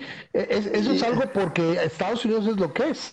Porque uh -huh. la protección privada privada. Aquí en México, para que se den una idea, básicamente la constitución dice que el bonito Estado, que no es otro más que el gobierno en turno, te da del, del, amor de su corazón te da una concesión, o sea, incluso tu propiedad no es tu propiedad y es sujeta de ser expropiada. Por uh -huh. ejemplo, por ejemplo o, o, los bienes de la nación, que si encuentras tú petróleo en tu propiedad, pues tranquilamente te van a decir, o, o oro, o diamantes, o lo que sea, es decir, venga, pero cuesta, cuesta para estar igual, ¿no? Y eso es lo que está culero, y eso es algo que debería arreglarse a nivel, porque yo siempre lo digo, o sea, no ves a los, a los gringos, a los canadienses ¿no? migrando a México, o igual, ¿no? No los ves a Cuba o a donde hay menos libertad económica, sí, ves sí ves. a donde hay propiedad intelectual y propiedad aquí en, privada. Aquí en, la, aquí en la Baja sí hay muchísimo gringo, ¿eh? Este, sí te uh -huh. voy a decir que existe, ¿sabes que existe el, el, el mito? Bueno, no es mito, es, es la noción de Ajá. que los estadounidenses no pueden comprar tierras en México, ¿no? Se supone no, que sí, es una de las sí, partes sí, de la Constitución o algo no, así. sí, este, Miguel de Allende está lleno también de gringos, es impresionante, Ajá. tiene creo que trae una población como de uno a uno, casi, casi. Pero el Estado mexicanos. básicamente lo que hace es que les da permiso de que puedan comprar un terreno, no comprar, pero poseer un terreno por 99 años. Después de los 99 años, ese terreno vuelve a ser parte de la nación. Pero como la mayoría de los gringos no piensan vivir más de 99 años del momento que compran su casa, Sí. entonces pues les vale queso, ¿no? Y este y hay un montonal en- aquí en Baja. Si te vas por toda la de, de la, la- haz de cuenta que está déjame Sí. ver cómo está. A ver, tú y yo, Lucas, estamos locos. ¿no? Haz de cuenta que esta es la frontera, ¿no? Aquí está el mar Ajá, y aquí está la, sí, la frontera. sí. Y si te vas por toda la costita, esta parte, todo esto son gringos, puro gringo. Ya hasta que empiezas a llegar a, a- después de idea. En Estados empieza. Unidos, por ejemplo, aquí los políticos mexicanos y demás, pues, ¿cuántos departamentos y cosas y terrenos no tienen? Y son dueños. Entonces, me estás diciendo que si yo soy extranjero no puedo poseer, o sea, no puedo llegar a los 99 años, ¿me la quitan? Sí, se supe- al menos tengo ¡Qué entendido que así es. así. Así como quiero que invierten, como quiero que inmigre la gente. Bueno, es que Esa no me la sabía. a lo único que le vendes es a gringo retirado, ¿no? Y este, y que a fin de cuentas es lo que No, no, no, pero pues, son- si alguien viene y compra, o viene un francés, o viene un italiano, oye, yo quiero comprar una casa, ¿no la puedes comprar? la compras bajo el, es bajo el entendido de que 99 años regresa a, a parte, a ser parte de la nación. Que lo compre su puta madre, hazme favor. No mames. Qué asco. Dice, Pues, eh, ah, ok, eh, del chat antes se nos olvide, ahí está este en Anchor, nos da el, el podcast de masa crítica, ya ahora sí que An- el chat tomó la, ah, ya tomó la, el, el chango, tomó la estafeta chat y nos hizo favor ya de encontrarnos casa, entonces el programa se graba aquí, el charro lo toma, de la semana, extrae el audio y sube como forma de podcast a Anchor FM. Ahí está la liga. Sí, que si le pico me va a llevar directo, supongo. Bueno, me lleva directo al sitio. No sé si por favor, Charles, puedes mandar directo el sitio de masa crítica en Anchor FM. Porque me lleva al sitio de Anchor. Entonces ahí está, ¿no? Eh, dice Fer eh, que en Argentina igual, por supuesto, muchos países social, socialistas de mierda, Sí, claro, socialistas, México, Argentina, eh, eh, Perú, Bolivia, tú estás seguro, es el, Papi Estado te lo presta, Papi Estado te lo, te lo da un ratito, porque es de la nación, te doy una concesión. Dice, de pequeño soñaba con encontrar petróleo en mi patio como los bebés ricos, pues sí, pero ese petróleo le hubiera pertenecido al Estado argentino. Y dice Char que ya salimos en el search de Apple, Google y Stitcher. Básicamente ya salimos en todos lados. Eh, entonces ahí estamos listados como, como masa crítica, está el podcast, para que si alguien extrañaba el podcast, el podcast en audio.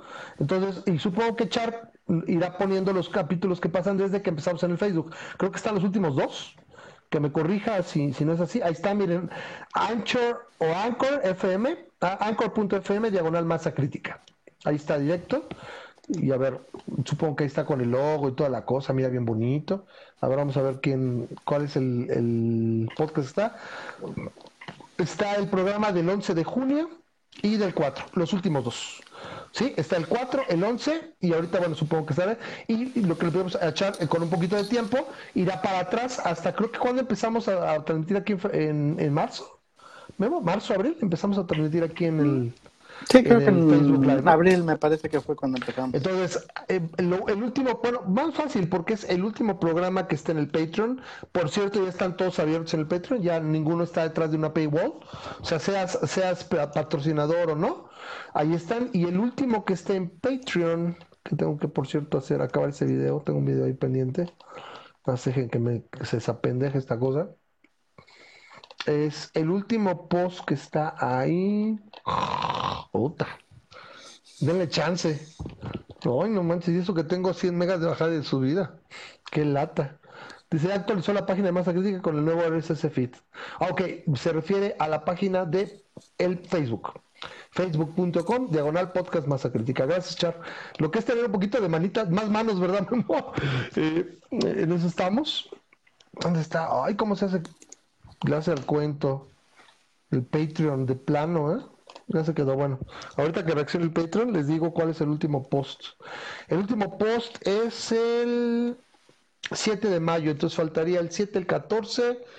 Faltarían dos, el 14, el 21, 28. Y a partir ya del 4 ya está en, en, faltarían dos otros programas, entonces Char nos dirá si nos hace favor y ahí los tomará del Facebook Live y van a estar subiéndose, supongo que pasa el programa y un par de días después lo podrán encontrar. Ahí podrán suscribirse a ese feed en Anchor o Anchor, ¿cómo se pronuncia? Anchor o Anchor. FM. Anchor FM.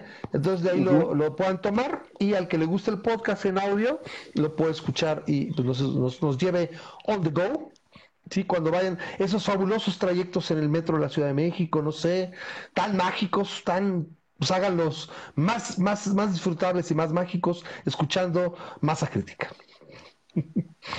bueno, Memo, ¿qué nos queda? ¿Nos vamos directamente al, chismorrerío de la 4T? ¿O tenemos si quieres. otra cosa? Traigo una más, pero si quieres la esperamos después. ¿Sí? Bueno, la cerramos con esa, si es pequeña igual. Porque también ya sacamos esto y ya nos vamos, porque si no se nos agarramos. Tenemos aproximadamente unos 15 eh, minutos, media hora, para no acabar tan tarde. Hoy empezamos un poquito más temprano. Eh, esta semana tuvimos, para variar, buenas noticias, Memo. Había alguien por ahí que me decía en el Twitter que al país se le mueve la patita.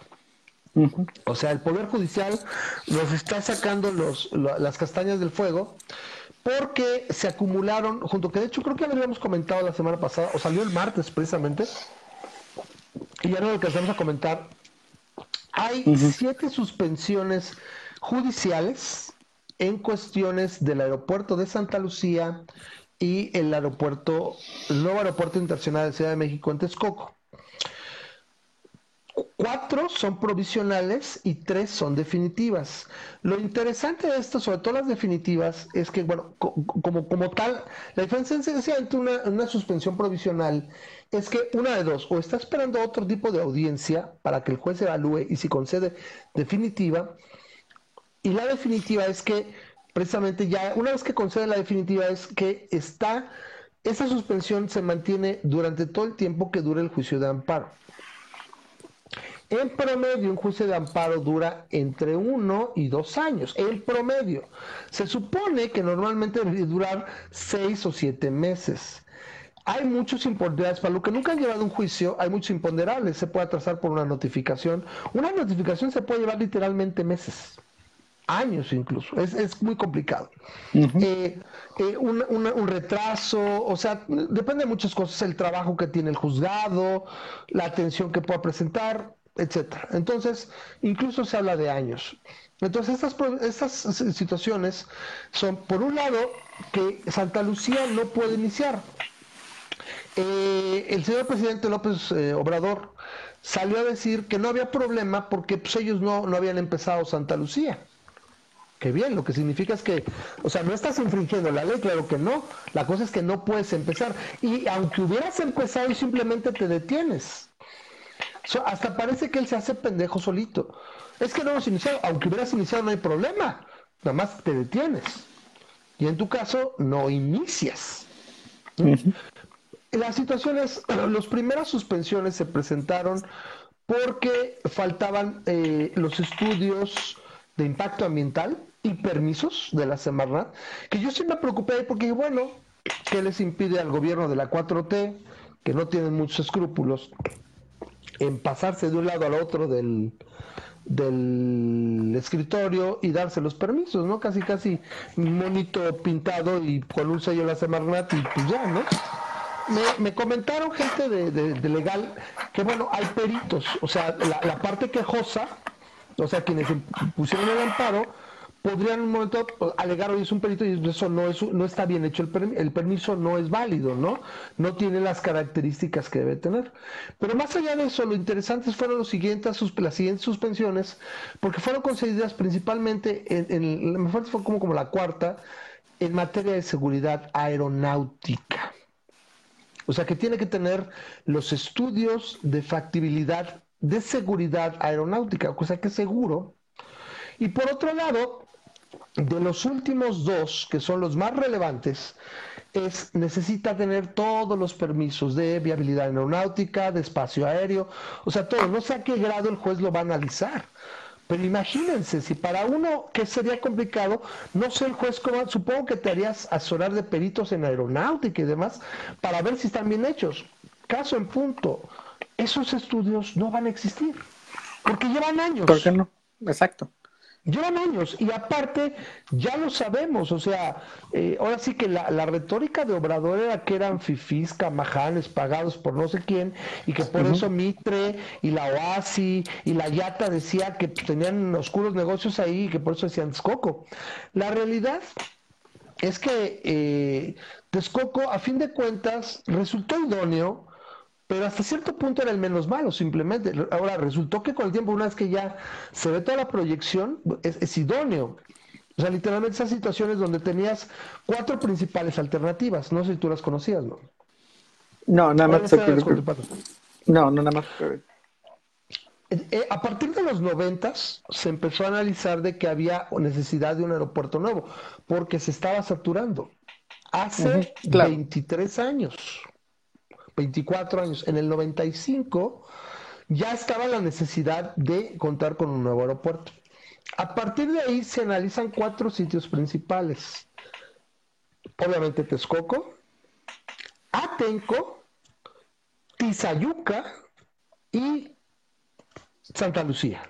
Santa Lucía se analizó, simplemente nunca le dieron más porque, o sea, desde ahí lo vieron, esta, esta madre no va a volar, no funciona, o sea, no es viable ya no sea convertirlo en aeropuerto civil, mixto, o sea, no se dio mucho porque el Cerro de Paula y sobre todo, ya lo platicamos aquí con eh, Lalo Hidalgo, cuando estuvo, que nos hizo favor, la forma como ingresan los, los aviones al espacio aéreo de la Ciudad de México, o sea, del Valle de México, está limitado por la orografía del Valle de México. Básicamente los aviones se forman para entrar en un punto que se llama el punto San Mateo. Y eso hace que literalmente Santa Lucía no. Es como si Santa Lucía está por acá, entras y te dieras la vuelta. O sea, es una cosa muy rara. ¿sí? No es el idóneo. Y impacta con las operaciones, por ejemplo, de lo que sería el, aeropuerto internacional, que dirá, ok, voy a dejar de trabajar con el internacional. La cosa es que por la situación que presenta Santa Lucía, no superaría las operaciones del aeropuerto internacional. Que aquí dicen, es que lo meto junto. Entonces reduzco mis operaciones en el aeropuerto para que no choquen los aviones, nada que se repelen. Entonces, ¿qué dices? Entonces, si la, la, idea es aumentar las operaciones, ¿por qué las voy a...? O sea, es, yo quiero a huevo Santa Lucía, voy a reducir las operaciones para que sea seguro. Entonces, ¿para qué chingados las hago desde un principio? Cuando yo lo que quiero es aumentar a, a 70, 80, 130, 140 millones de pasajeros. Entonces, Santa Lucía se dejó de lado. En el 2000 con Fox se decidió por Atenco. No sé cuáles eran, la verdad no conozco muy bien las ventajas de Atenco. Por eso digo que no era ideal por todo el tratamiento de mecánica de suelos que tuvo que llevar Texcoco. El sitio es muy bueno, está muy cerca de la ciudad, pero creo que era eso, tenía, no era el, el mejor, requería más trabajo, trabajo que en gran parte ya se ha hecho las pistas, el asentamiento de Tezontle con, con grava y demás, tiene varias situaciones para el asentamiento controlado del suelo. Eso fue lo, que le tocó. Pero la cosa es que en el, en el 2000, y me parece que el 2001, 2002, hubo el enfrentamiento de los macheteros de Atengo y todo, y a Fox le dio frío. Y le digo, no le movemos por ahí. Y realmente si me preguntas, Memo, yo no tuve mucha mucha noticia de Texcoco de que se hayan enfrentado, que no fue, va. Me acuerdo el proyecto ejecutivo se generó 2011, 2012 y para 2013 ya estaban los estudios en vistas y todo y en 2006 2016, perdón, empezaron la, la construcción. ¿Qué implica esto? Básicamente Santa Lucía está, is, eh, como dirían, dead in the water, no va a iniciar a menos que, como dice, ha amagado con, con Obrador que de, dar a conocer quiénes están detrás de los amparos. Son varios colectivos. Eh, hay un colectivo que se llama No Más Derroches, que está conformado por mexicanos en contra de la corrupción, eh, mexicanos en contra de la violencia, me parece, la Coparmex y Em, varios, varios independientes, gente que por ejemplo creo que son pobladores de Santa Lucía, que no les conviene, y entre otras cuantas personas.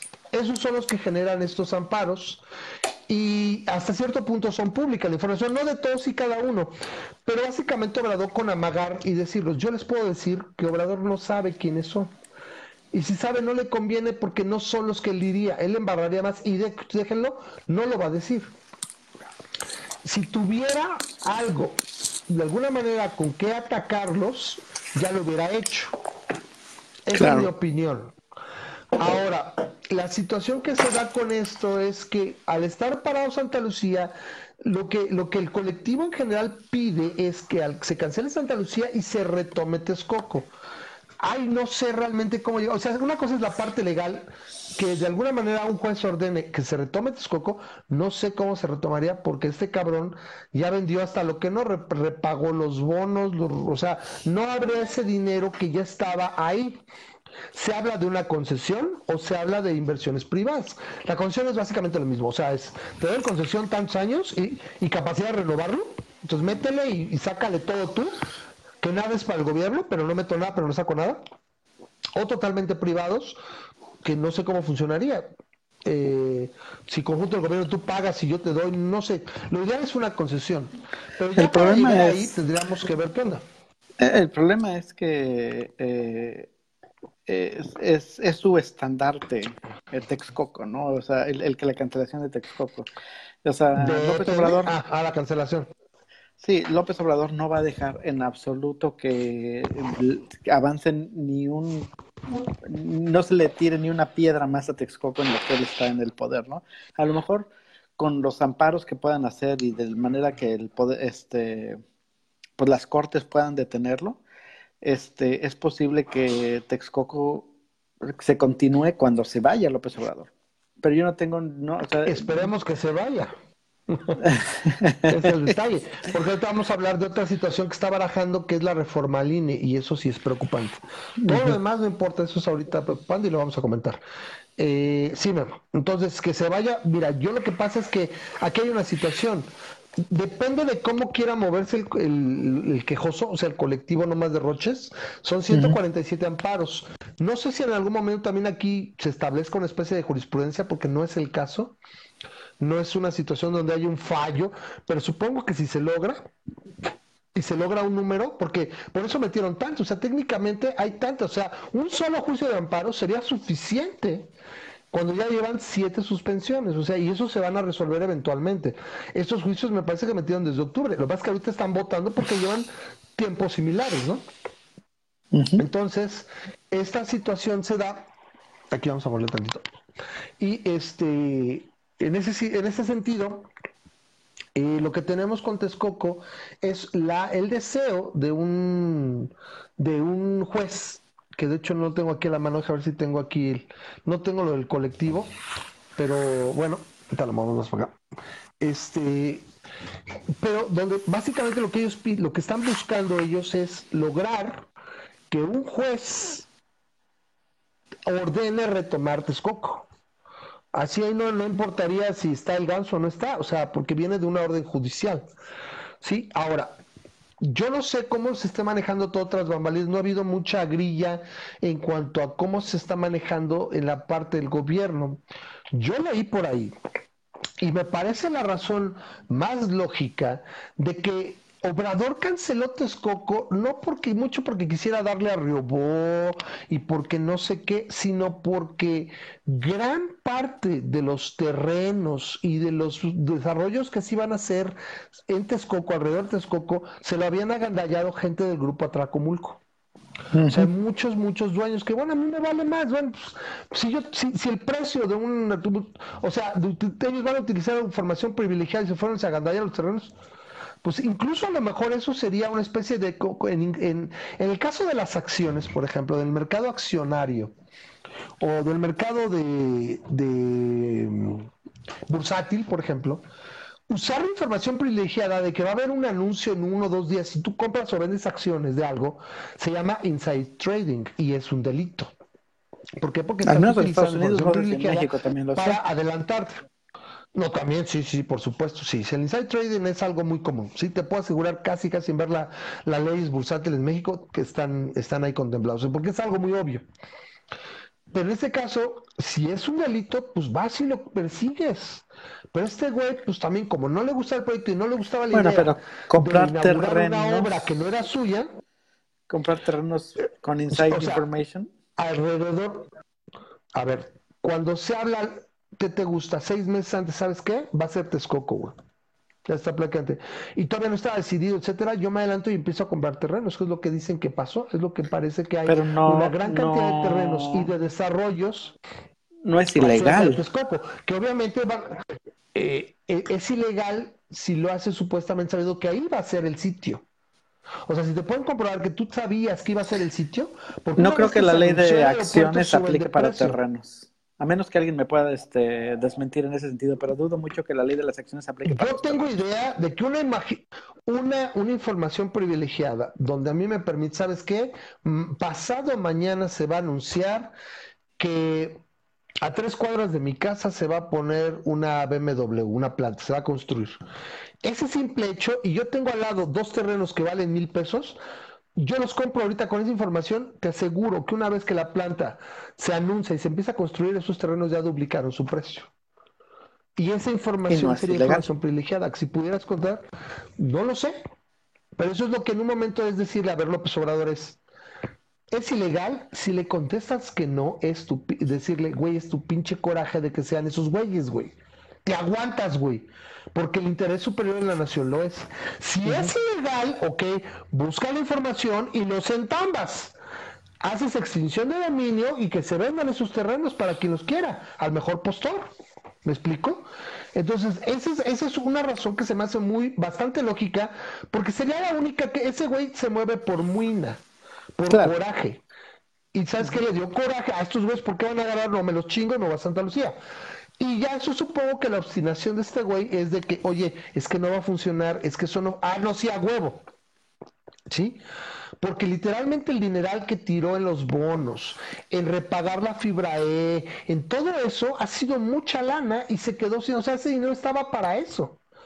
Y yo lo que sé de los, de los amparos también es, están atacando, se están yendo por la parte del TUA donde el, el TUA, si te acuerdas, estaba, se había subido porque iba a pagar Texcoco, ibas a tener un, aeropuerto de clase mundial que iba a detonar crecimiento, etc. Entonces, por eso subió. Pues, ¿qué pasa ahora? Resulta que nada más estás cobrando ese TUA para pagarle a los tenedores de bonos, no para invertir en el aeropuerto. ¿Por qué? Porque tú ibas a pagar con el aeropuerto internacional esos intereses de bonos y una vez que detonara el, el aeropuerto de Texcoco, el volumen de transacciones, de, operaciones, es lo que iba a pagar más rápido y, y mejor el resto de la deuda. Y aquí es, me lo aumentas nada más para pagar algo que no voy a tener. Entonces está en tu interés legítimo que la, que la ley me ampare, que la ley me proteja. Y yo te lo estoy diciendo, después de estas, lo más probable es que de uno de esos juicios lo va a ganar. Yo no sé cómo esté ahorita la 4T con los despidos que ha tenido, con la desorganización que presenta el gobierno, cómo esté preparada para responder y dar seguimiento a todos estos juicios en distintas partes de la República, porque dar seguimiento a un juicio requiere que tus abogados estén al tanto, tienes que estar checando, yendo, viniendo, preparando, o sea, tienes que estar y no sé cómo estén preparados para responder Amena parte de que, de que las, las, eh, las litis que están manejando son muy sólidas. Este güey no tiene, Santa Lucía no tiene pies ni cabeza, no tiene proyecto ejecutivo. ¿De dónde se va a producir esos, esos estudios, permisos en un, en un lapso de meses? Porque ya se le fue el tiempo. O sea, para llegar ahorita a, al impacto político que le representa, si no se agandalla el INE, que eso es lo que nos debe de preocupar ahorita. Eso es lo que te preocupa más a ti. Sí, claro, porque si se agandalla el INE se va a quedar. Ya no va a ver que cuántos se arrepintieron, que si tiene peso político, que si su capital político lo lapidó, ya no, porque ya no hay elecciones libres, ya no las elecciones ya no son eh, eh, eh, veraces, ya no son confiables. Sí, regresaríamos a una época pre-1992, que es, o 91, que es cuando nace el IFE donde el partido en el poder, el gobierno, contaba los votos y demás, y tú sabes que ganó tal, se me cae el sistema, me muevo, o sea, o sea, no es confiable. Y ahorita les digo de qué va más o menos la, propuesta. Es, la propuesta en sí no es mala, el problema es cómo la quiere y puede tramposamente querer sacar. Ahorita les digo. El caso es que si Texcoco se retoma, así como lo de Trump, que por ejemplo decimos, sí, dio las nalgas y todo, sin embargo, es un, es un reculamiento. tuvo que recular de lo que apenas decía hace un año, Memo. Que sí iba a contestar, que los migrantes pasaban. Hace seis meses estaban la Cordero diciendo bravo y ocho mil y tantos y felicidades. Y, ahora dice que no, sabe, no supo de dónde entraron 140 mil migrantes. Bueno, pues de se pasaron. Entonces, sí, es un hecho que tuvo que tuvo que ser pragmático, porque si le aplican los aranceles, independientemente de eso, o sea, a lo mejor no lo hizo bien, o sea, tenía que haber logrado que no les aplicaran los aranceles de una mejor manera. Ahí tenemos el ejemplo todavía en el gobierno de Peña Nieto, en esa hay un, por ahí un video ahí donde encuentran a Videgaray donde dice vamos a aplicar tal y tal y tal arancel y no sé, y no pasó nada y ya estaba Trump y se echó para atrás. Lo que pasa es que si ralentizas la economía, si tienes pedos, si tienes Pemex con calificación de bonos basura, etcétera, etcétera, cosas que tú te fuiste metiendo, ¡ay, aquí me cabe otra! ¡ay, aquí me cabe otra! Pues llega el otro y te empuja con un airecito, pues te caes. ¿Sí? Entonces, eso es lo que está pasando y sin embargo tuvo que recular. Si López Obrador retomara Texcoco, sí sería algo muy bonito. Aseguro que sí se reactivaría en gran medida la inversión que es lo que ya le está doliendo al país. O sea, no hay inversión, no va a haber. O sea, o sea, vamos y en un momento nos va a impactar.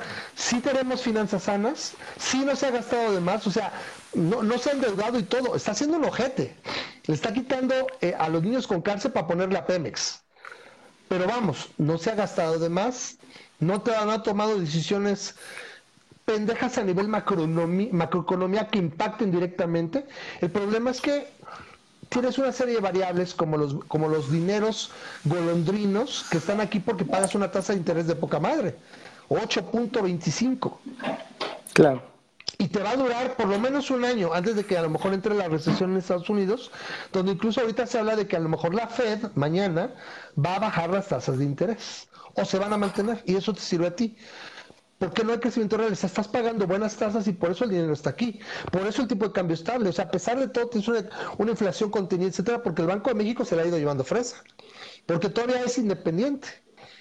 El pedo es este. Entonces, sí se da muy buena noticia, sí, pero yo creo, pienso que va a aparecer, se habla cada día, cada día más como un memo estos días de, que van a correr a Spriu, al, al buen Hut Klut, que lo van a correr para justificar Santa, que, que, que trone Santa Lucía. O sea, como decir, es que él me mintió.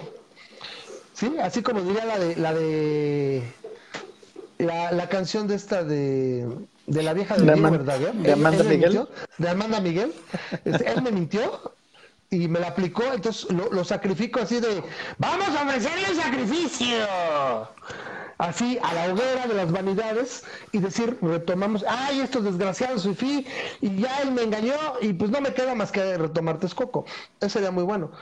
Ahí vamos a ver de qué está hecho. Pero lo que es un hecho es que al menos no va a haber, como dice el colectivo, más derroche en Santa Lucía que era una lana que se iba a aplicar ahí, y dices, bueno, aparte de lo que implica, ¿no? Eh, todo el varo, todo el problema para las áreas circundantes, etcétera, y después, obviamente, todavía más difícil regresar a Texcoco, como dice. Yo, yo lo veo de dos formas, como dice Memo. Una, que si el Poder Judicial se la avienta, que ya tuvieron la valentía de, de, aceptar y de dar las suspensiones, creo que ya va a llegar. O sea, eso era lo más difícil. Los que restan, porque hubo una buena cantidad de esos 147 juicios de amparo, que no sé si sabes, Memo, qué significa que el juez se declara incompetente. No, no sabía qué es eso. Que él no puede, no le compete a él, no puede ah. tomar esa decisión, entonces se lo pasa a otro juzgado o de plano se sobresee, no sé cómo se, se, conjuga, se va sobreseído, así se dice. Muy. Entonces, muchas veces, pues ya no lo sigues porque tienes otro. O sea, por eso son muchas balas en distintos estados. Estado de México, Ciudad de México, San Luis Potosí, eh, Morelos, creo. Fueron, fueron como seis estados donde pusieron la demanda porque son los estados afectados por el aeropuerto directamente, porque se mueven. Y los que han concedido las suspensiones son de la Ciudad de México y del Estado de México, fíjate. Entonces, eh, pues es una buena noticia. Creo que cuánto tiempo teníamos, que no es una buena noticia así de que, bueno, institucional, equilibrio de poderes, no sé, o sea, el poder judicial. Pero lo que pasa más, más que se me hace una, una optimista, pero todavía quiero ver qué es lo que pasa, ¿no? Porque el ganso es muy terco y no vas, esa sería o sea, lo entiendo, ¿no? Desde tu punto de vista sería la más grande derrota que ha sufrido o que sufriría. O sea, sería una mancha en, lo que tanto dijo y prometió. Entonces, este, más que nada lo que amenazó, por así decirlo, y por decir que de qué sirve ser presidente si no puedo cancelar un aeropuerto. Pero entonces, este, que, que a fin de cuentas, eh, mira, eh, algo, si algún patrón tiene la cuarta transformación, y es algo que puse en mi Facebook el día de hoy, si algún patrón tiene la cuarta transformación es que parece no ver las consecuencias de sus actos.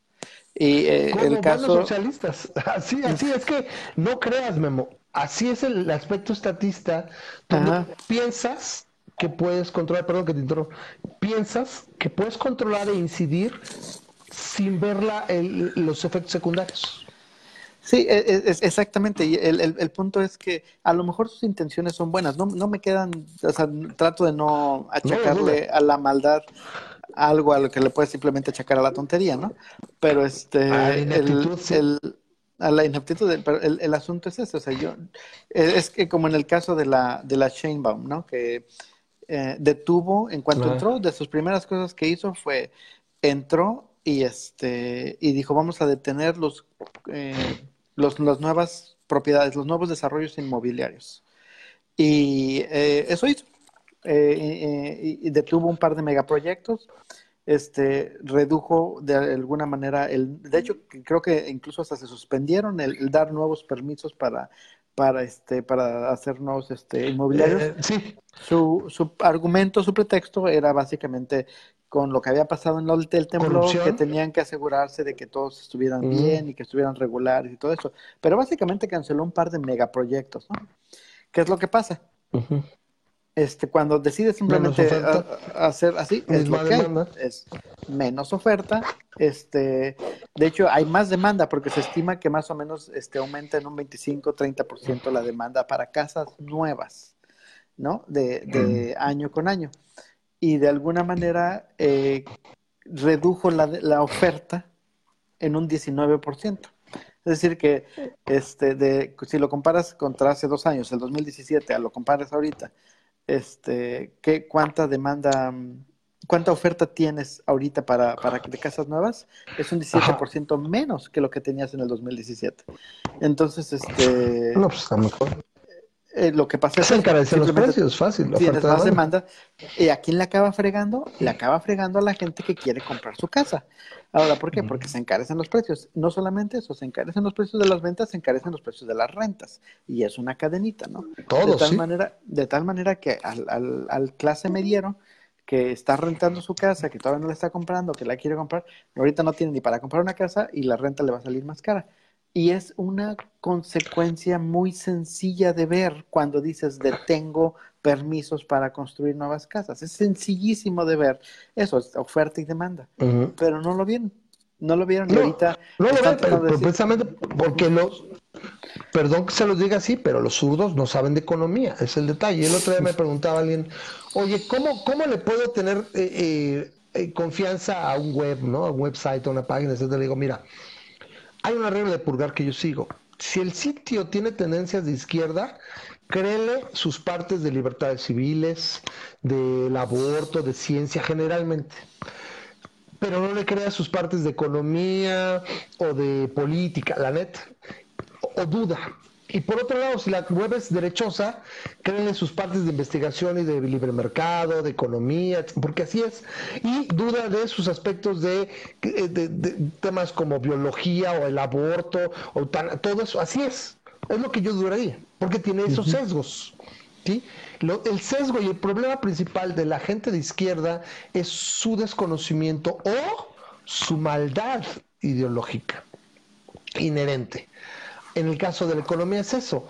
Eh, tenemos ejemplos como los, los, eh, los, pájaros de Mao, creo que eran ruiseñores, o gorriones, los gorriones de Mao, perdón, no ruiseñores, los gorriones de Mao, eh, y otras muchas partes donde quiero hacer algo, incido en el mercado y hago una pendejada y genero efectos secundarios. ¿Por qué? Porque no contemplo, aparte los, los socialistas nunca se han caracterizado mucho por analizar mucho sus consecuencias.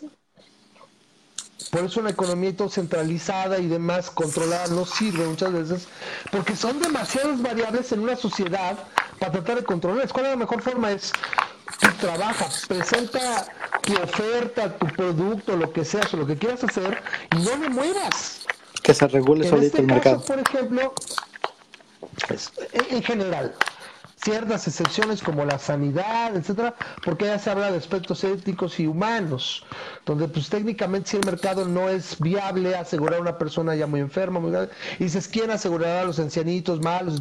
Hay formas si tienes un mercado pujante y tienes pocas barreras, pero se permite a lo mejor, ¿sabes qué? Esta parte el Estado sí puede tomar y, y estar una especie de sanidad mixta. Pues digo, no lo cerramos. Aquí yo volvería a entrar, oye, ¿sabes qué? El problema son los riesgos de construcción como el Repsamen. Ah, ok, muy bien. Pues ¿por qué no dejas a la industria de seguros? Dale las, la concesión y que se encargue, no el Estado y lo bloquees. O sea, dices, ¿quién sabe de riesgo? La industria del seguro. Oye, si, si fuera un caso, ¿quién sabe de, no sé, de aspectos para una industria como la láctea?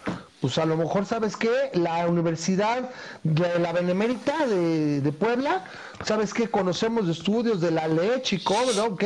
Y aquí recomendaron, ¿sabes qué? La industria láctea es buenísima para, para autorizar y para que tuvieras tú, ¿sabes qué? Para permisos y demás y que de alguna manera pues, le des la confianza. Y simplemente es, persigues delitos, no haces regulaciones que paren el mercado. y como, que caigan en detrimento de los consumidores como en el caso del resamen, lo único que tendrías que hacer es, si, si ofreces un servicio como una escuela, donde posiblemente niños dependan de que tu construcción esté bien hecha, solamente te aseguras de que tú pones como regla que tu escuela tiene que tener un seguro en caso de siniestros, incluido terremotos.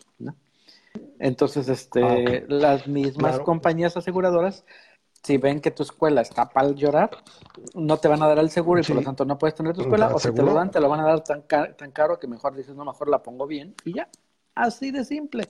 Algo no, tan básico como cuando algo tan básico como por ejemplo y similar que sí dices, ay, el Estado, porque finalmente es, tienen el, el, el monopolio de la fuerza y por eso pues todavía vivimos en un gobierno aquí, no sé si aquí hay en, en Tijuas, este Memo, pero bueno, supongo que se graba el país porque parece que así es. Simplemente un momento, oye, es que la gente no se pone el cinturón de seguridad y la fregada, que tienes que ponerte el cinturón de seguridad para ciertas situaciones de leyes y tener un seguro. Y el seguro te pide el cinturón y la gente se lo puso. Ni fueron muchas multas, simplemente lo que se sabe es que lo tienes que traer para cobrar el seguro y demás. Si en un momento se da cuenta que no traes, muchas cosas así, o no tener el seguro de tu auto y no tengo que andar, ¿sabes qué? Paro la, la, producción de autos o paro la venta o no sé qué, porque no tienes seguros. No, tienes que tener seguro. Y es ilegal traer un carro sin seguro. El mueble además, exactamente. Por ejemplo, ¿no? Todavía se da y se da mucho pero bueno, tienes una situación extra ahí, ¿no? O sea, sí se redujo mucho la, cantidad de automóviles que, no tienen seguro. Me está diciendo aquí Rosa María que los amparos y las suspensiones no fueron gracias a los estados, fue gracias al grupo de especialistas civiles abogados. No sé si se me malentendió Rosa María.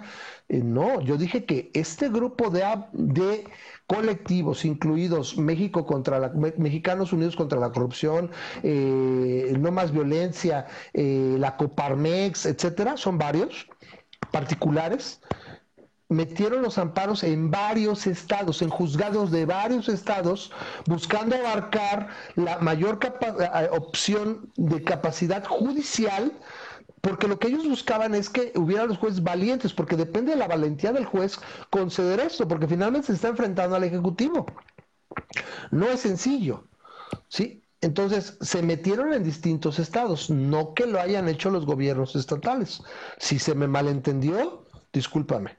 No, no, no. Esto es y de hecho, por ahí, este, para la próxima semana prometo traer la liga, donde si quieren les pueden donar algo. Tienen un sitio donde tú le puedes donar, desde 50 pesos, después no sé cuánto, porque si quieres apoyarlo, ahora sí que la causa, ¿no? Entonces, este grupo de particulares, entre el que tienen un grupo, literalmente, vean cuando el señor Byrne saca su grupo de abogados, que son una máquina, así son muchos abogados que están trabajando. Por eso que les decía hace ratito, no sé qué tan preparado este, este gobierno en particular, porque no el gobierno, este gobierno en particular, para darle seguimiento y responder a todos y cada uno de estos juicios? Claro. No lo sé. Cuando tenemos como los medicamentos que se les pasaron las fechas de publicación, los libros de texto no los van a tener, etcétera, etcétera. Yo no sé si en el área legal del gobierno cuánta gente no hayan corrido o haya quien vaya y está teniendo. Entonces, los, los juicios se van a ir así, pero para que ellos los pierdan. ¿Ok? Entonces, si se, me, si se confundió, ¿no? ¿Memo? Sí, no, completamente de acuerdo contigo. Regresamos un poquito al tema de qué estamos hablando, uh, de lo de Sheinbaum, de lo de la oferta, la demanda. O sea, sí, repito, tú le das eh, a alguien en todo caso, eh, lo das a una industria, a un grupo de privados que tengan un interés en eso. Yo te lo pongo lo más sencillo.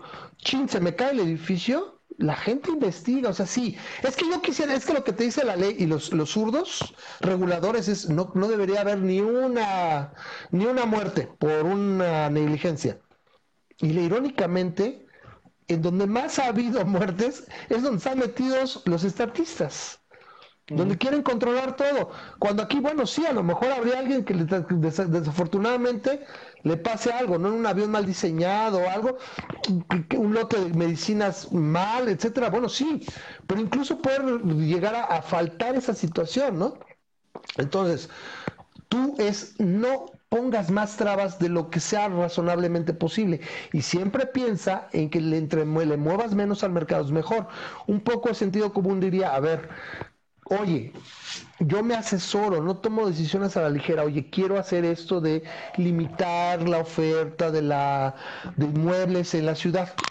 ¿Qué crees que me puede acarrear? Ah, pues mira, no sé, pero pues vamos a hacer un pequeño team, aquí un team back con un economista, con una, un especialista civil, etcétera, ¿no? ¿Qué puede implicar? Y a alguien se le va a ocurrir, ¿sabes qué? Puedes afectar la oferta. Vas a encarecer el punto y la gente va a estar más complicado que encuentre esto. ¿Por qué no hacemos esto? ¿Sabes qué? Les requieres un seguro, una inspección y que ya, y en el momento que tú puedes hacer de repente, puedes hacer una auditoría sorpresa. Y si te agarras a un contubernio de una compañía de seguros con otra, que no habría mucho aliciente, porque ¿cuántas compañías de seguro operan en México, Memo? No sé, 15, yo creo que 30, no sé. Como 50, yo creo. Si una, si una, si una me pide mordida o lo hace por acá, a lo mejor hasta a mí digo, no, no me conviene porque me, me estoy metiendo en un riesgo. ¿Sí? Yo lo que quiero, generalmente la corrupción se da porque no, porque tengo que brincar aros para llegar a obtener lo que necesito, en este caso, hacer mi desarrollo y generar un ingreso. Y si puedo ir con una alternativa, pues es que muchas gracias, quédate con tu mordida. Acá el de, este, fue, no sé, por no quemarlo, pero bueno, New York Life, pues acá voy a con el de con el de el AXA o el del Águila y pues acá me lo va a hacer y acá no me pide mordida y me va a dar un buen precio y ya. Porque el mercado está siendo competitivo, ¿no? provincial, Grupo Nacional Provincial o no sé, ¿no? Hay muchos, o sea, te digo, se me fue este, el de el de Snoopy, el de Profuturo GNP, ah, no sé, es otro todavía. ¿Cuál es el de MedLife? MedLife, ¿no? MedLife, sí, entonces... Fíjate que es muy buen, por ejemplo, el de Snoopy, ¿no? Qué buena mascota. Acá en, en Estados Unidos este, existen ya muchas este, agencias como la que es Progressive. No sé si exista Progressive en México, donde cada vez que vas a querer comprar tú precisamente seguros de ese estilo, este, en lugar de darte ellos el, su propio estimado de cuánto te va a costar, generan inmediatamente con este, eh, la misma Una el mismo estimado contra como 10 diferentes este, sitios, contra Geico y contra MetLife y contra este, Allstate. y te dice, seguro también por esta. ¿Cuál es el que te conviene más en lugar de que tú lo estés este, buscando? Pero generalmente dicen yo te convengo. Claro, es un servicio, este, es, parte del mismo mercado. Quiero atraer al cliente, ¿no?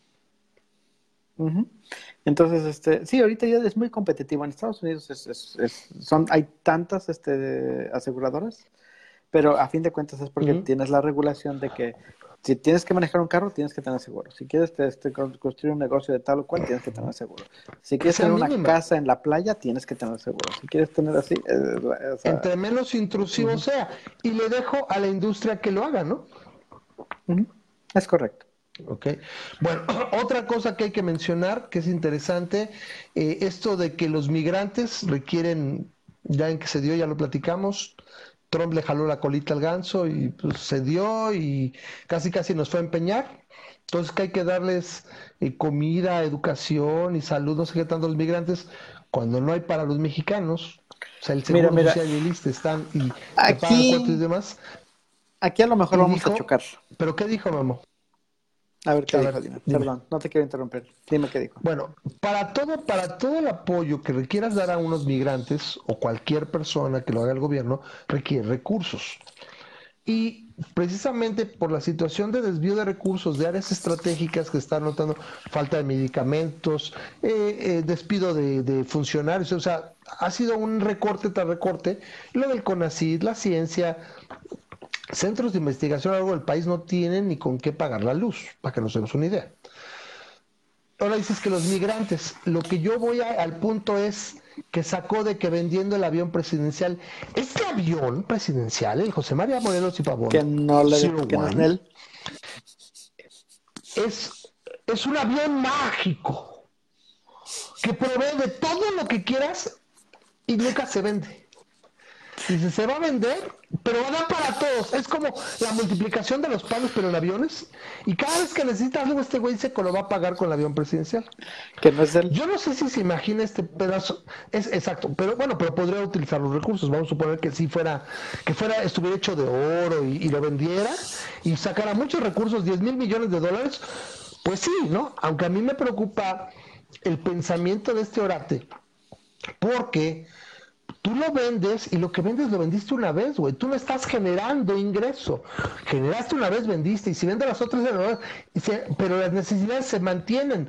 No van a dejar de llegar migrantes, aunque tú reduzcas. Ahí siguen. Y los que están ahí siguen. Entonces, y, igualmente con la gente que necesita medicamentos, igualmente con los centros de investigación, igualmente como todo, todo sigue recuperando recursos. Entonces, pues tú estás, es como si estuvieran la gente que vaya empeña el PlayStation.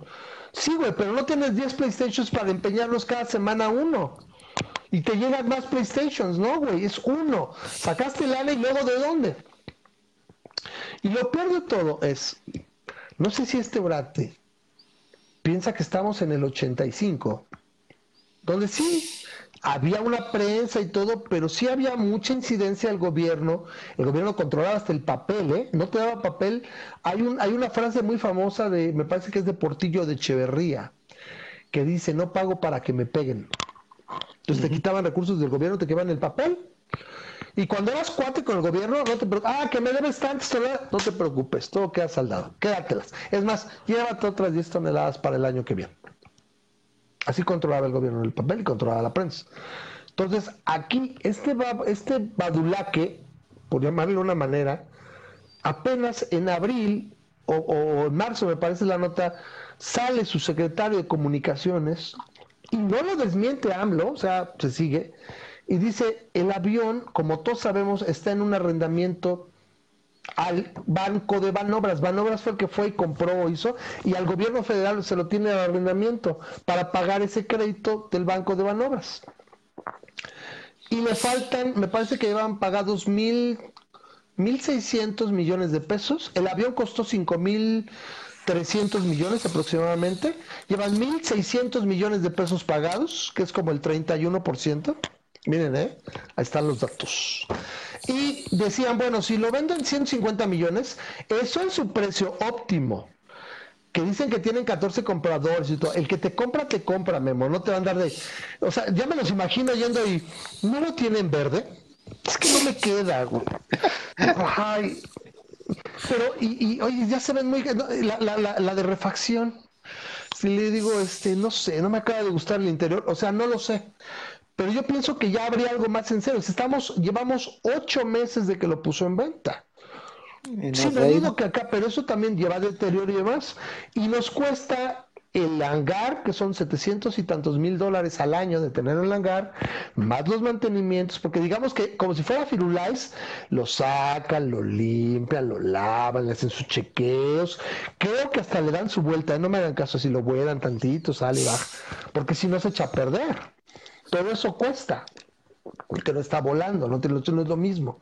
Entonces, resulta que son 150 millones de dólares, nos da creo que dos mil y tantos millones. Al final te da aproximadamente que pagarías sobre el 86% del arrendamiento. Incluso te faltaría, no sé cuánto tiempo faltaría, pero sería para dejarlo de, pagar nada más. ¿De dónde saca que tendría esos dos mil y tantos millones para darse si no es nada más, repito, es un avión mágico que para todo Entiendo que ese es tu, tu conflicto con lo de los migrantes. Desde mi punto de vista, no. o sea, sí, o sea, en, este tema, ¿no? Yo entiendo que, que, ese conflicto que es el que tú tienes es el, el, del avión y de dónde va a sacar los recursos y todo eso.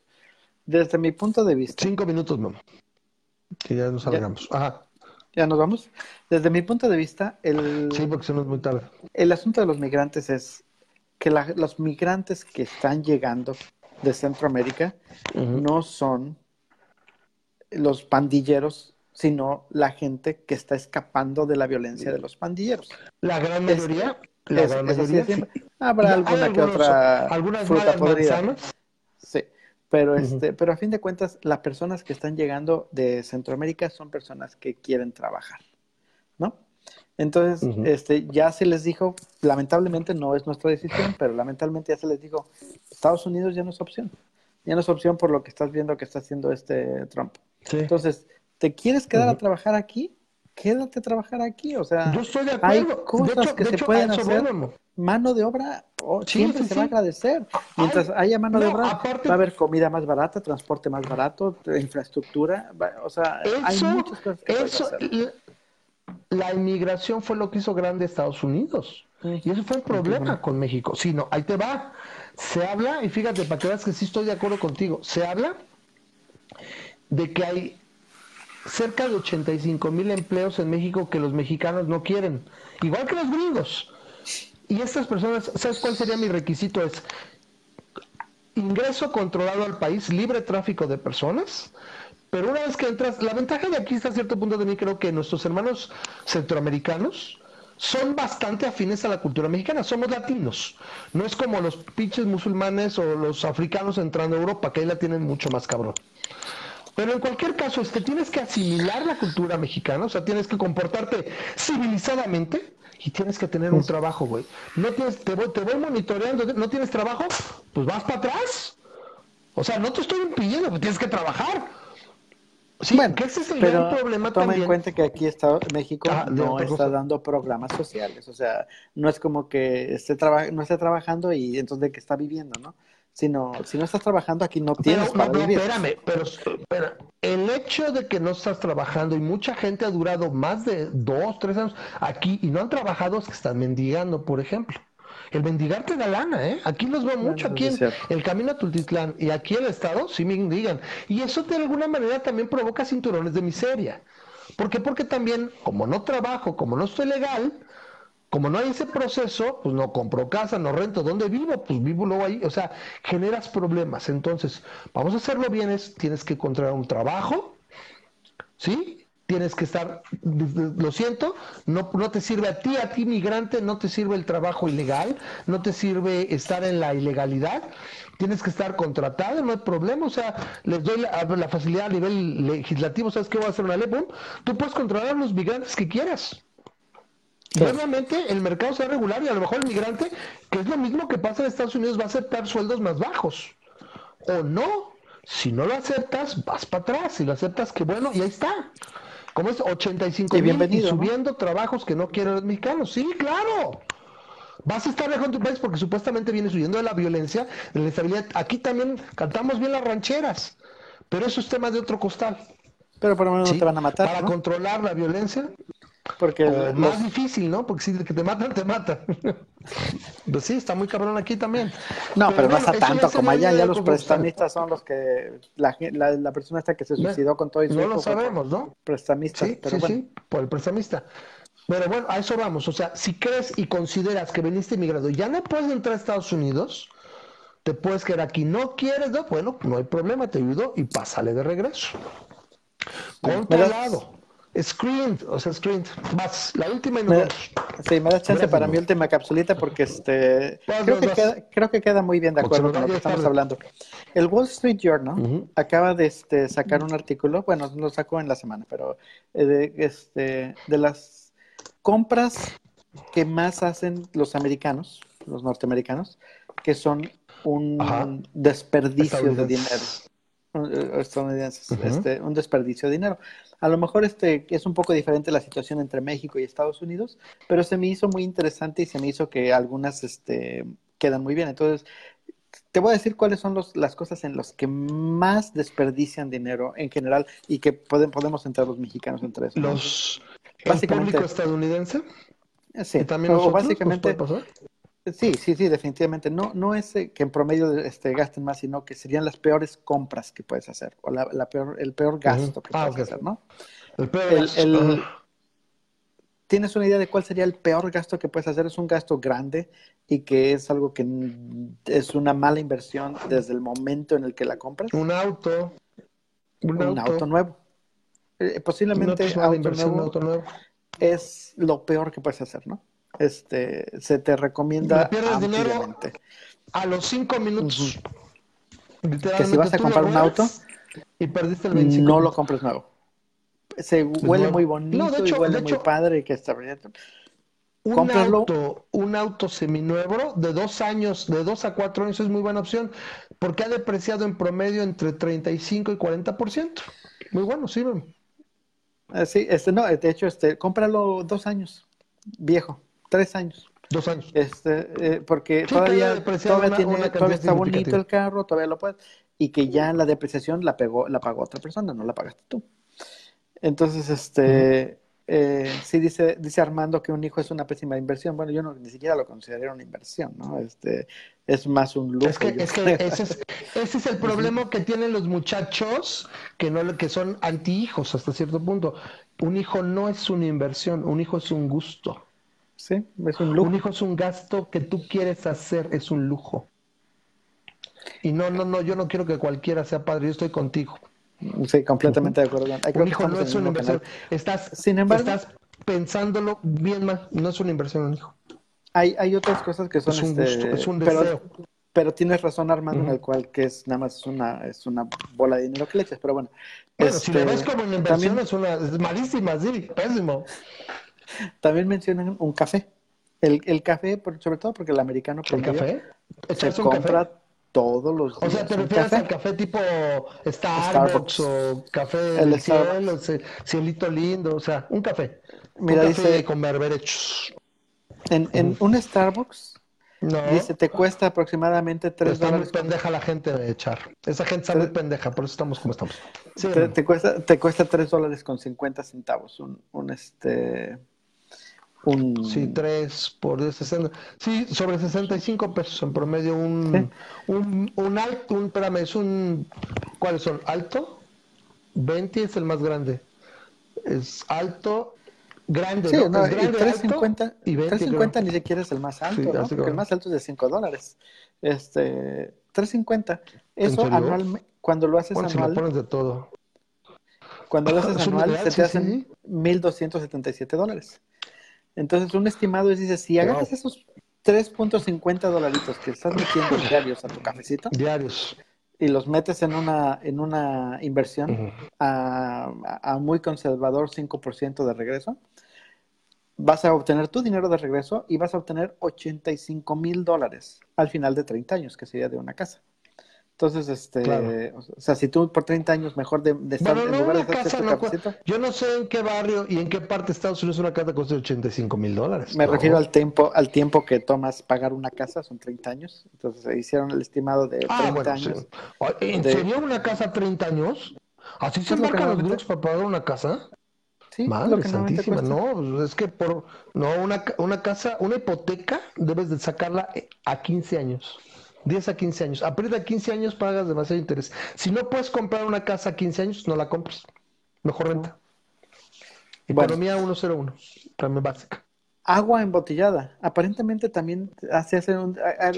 no, sé en México qué tanto sea, pero en, Estados Unidos, este... La cerveza. El, uh. el comprar este agua embotellada es como que un, un fast, o sea, y, la compras, o sea, en tu botellita de agua, que te cuesta porque un dólar la tap water la puedes comprar, la puedes consumir sin problema. Y sí, es gratis, es gratis, la echas de la, este, no, pero compras tu botellita, bueno, Pagas por el servicio de agua y saneamiento, ¿no? Pero técnicamente es tan barata que pues toda la que te atasques... Pues 548 dólares al año. Igual, si en lugar de gastarte tu botellita de agua, lo metieras a una inversión, 548, wow. Lo metieras, te regresaría 36 mil dólares. Sí, más 30 años, ¿no?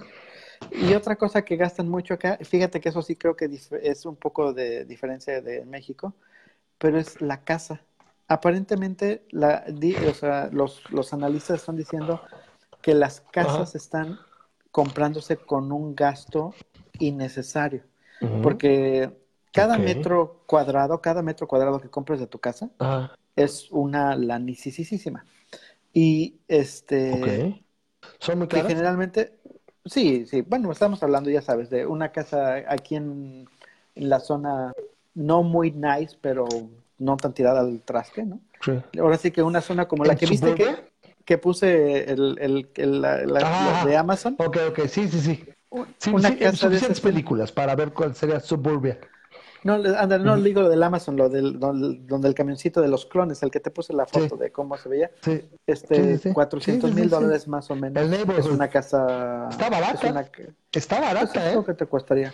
Está barata, ¿eh? Entonces, este, pero la, la gente compra, le, le mete que pensar en, en, un man cave o le mete un segundo cuarto. De hecho, dicen, ahorita las casas están saliendo casi, con baño por cada cuarto. O sea, tú tienes un cuarto y tienes un baño.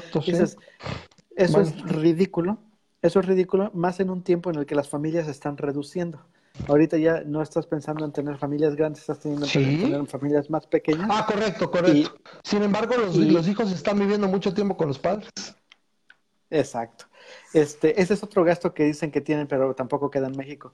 Este, muchas veces los papás intentan mantener a sus este, hijos pagándole sus cuentas de teléfono, pagándole sus cuentas de seguros, este, de, seguro para el carro, pagando sus cuentas de esto, y que ese es dinero que el papá está metiendo que ya no debería de estar metiendo, porque ya tienes un hijo de 25 años que debería de estar fuera de su casa, ¿no? Y, y ganando su propio dinero.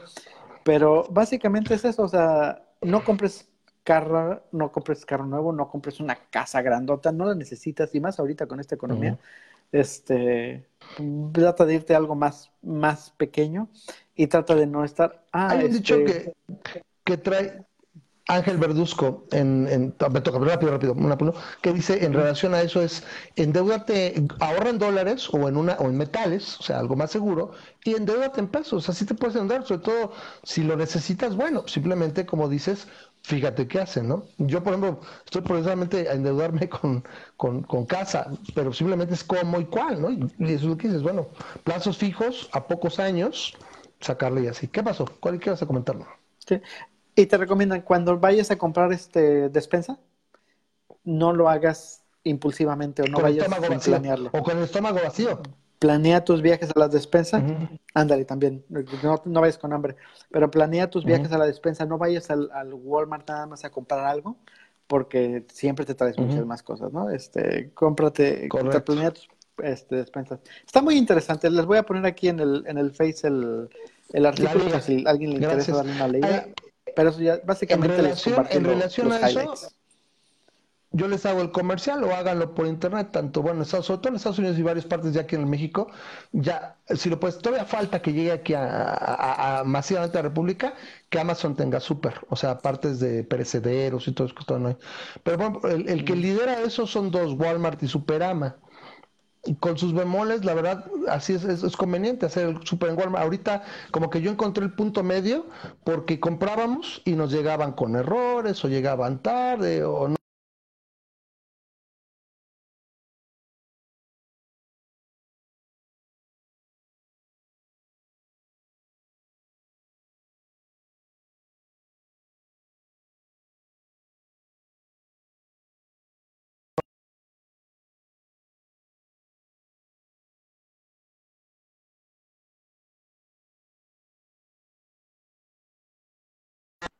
Ya estamos de regreso. ¿Me ves otra vez, Mamo? Se cayó tantito la conexión por un segundo. A ver ahorita si, si regreso. Ahí estamos ya. Para cerrar de tomos ya está mero al final. ¿Me escuchas? Bueno, sí. Pues ya vámonos. Ok. Este, cerramos con eso. Este, se lo recomiendo. Es el, el medio es el pick-up haces el súper, haces tu, tu, pedido, y dices, lo voy a recoger tal día, entonces llegas, me ha tocado llegar, tienes el área, después ya te, generalmente ya tu hora, si son más puntuales, llegas después de tu hora que te toca y ya tienen tu pedido ahí, entonces así contra tu, tu orden, y si algo falta o algo está mal, ahí estás en la tienda, vas, corre, pegan la carrera y te lo traen. Claro. Cosa que no ha pasado cuando me lo mandaban aquí a la casa. Entonces, de todos tienes que salir, pero ya no vas a perder el tiempo al súper. Yo les soy franco, a mí me encanta ir a los clubes de descuento cuento, al Sams, al Costco, puedo pasarme ahí tres horas. Me encanta, no sé qué tiene, el tipo de productos, no sé, voy y con mucho gusto compro parte de la despensa ahí. Pero irme a meter al Walmart a la parte de verduras, me da una hueva, los yogures, me da súper hueva. Entonces, esa parte la hacemos en línea, lo programo mañana, de hecho, va a tener, tengo que ir, este, voy al dentista y de, de regreso paso, ya tengo programado, lo recojo y si falta algo ahí le digo, y me, ha tocado que corren y pegan la carrera, me hacen el ajuste y me quebran ahí, pues ya no tengo que estar ahí de a ver, ¿no? A lo mejor me tardo contra hora y media que te puedes tardar en el súper rápido, me tardo 15 minutos. Es muy, muy, muy conveniente y ahí estarías también ahorrando, porque también el tiempo que estás ahí, también tu tiempo vale. Sí, ya tienes tu lista hecha desde tu casa y ya sabes qué es lo que tienes y todo, y vámonos. Eh. Ya le das empresa. Sí, aquí te la genera el sistema, empresa y todo. Muy buena. Y también si, quieres algo más, pues te lo pueden agregar. O sea, te puede dar el caso. ¿eh? De repente me ha dicho mi mujer, ah, me suelto esto, pues lo metes y ya. ¿Qué cosa luego siempre no te ha pasado? ¿Cuántas veces no te ha pasado que llegas a la casa y se me olvidó esto? No falta, aunque lleves lista y todo, y tienes ese como segundo chance. Yo se lo recomiendo. Le digo, no es el mejor servicio, no puedo recomendar Walmart como servicio, pero de los dos que he probado, no sé si ya está la comercial también, pero sí es el mejorcito. Walmart es el que lleva más tiempo haciéndolo y ya tiene lo del área de pick-up. De hecho, está muy bueno un comercial que tiene por ahí donde llegan los cazafantasmas, llega el DeLorean de Volver al Futuro, llega Kit, etcétera, en los carros, a recoger sus, su mandado. Y está coqueto, y sí, porque tiene su área de pick-up, ¿no? Para que recojas. Pues bueno, muchas gracias, Memo. Gracias por el aguante, gracias porque sí, yo sé que te interrumpo mucho, pero así me quieres. No podrías hacer de otra manera. es que si no lo hago letras se me olvida y luego, ¿qué sé? Muchas gracias, Memo. Este, recuerden, ahí en, en, en Anchor FM, anchor.fm, diagonal masa crítica, ahí está en estos días el, el, programa de hoy. Y bueno, para el jueves, en el, en el canal de Ramas Media Network, estaremos ahí platicando de Black Mirror, eh, Memo, el Charpay y un servidor. Este, no se lo pierdan, la verdad yo creo que está, está muy chido, es algo, es una producción sumamente especial y cosas que si la, si la, la televisión siguiera siendo televisión eh, de paga abierta, ese tipo de producción no existirían.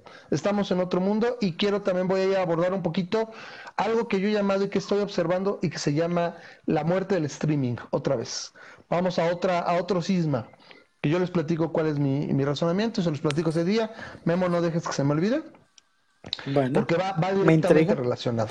Nos vemos entonces por allá. El jueves sería probablemente el jueves como a las 8 de la noche. Lo programamos, ahí lo avisamos y lo compartimos aquí.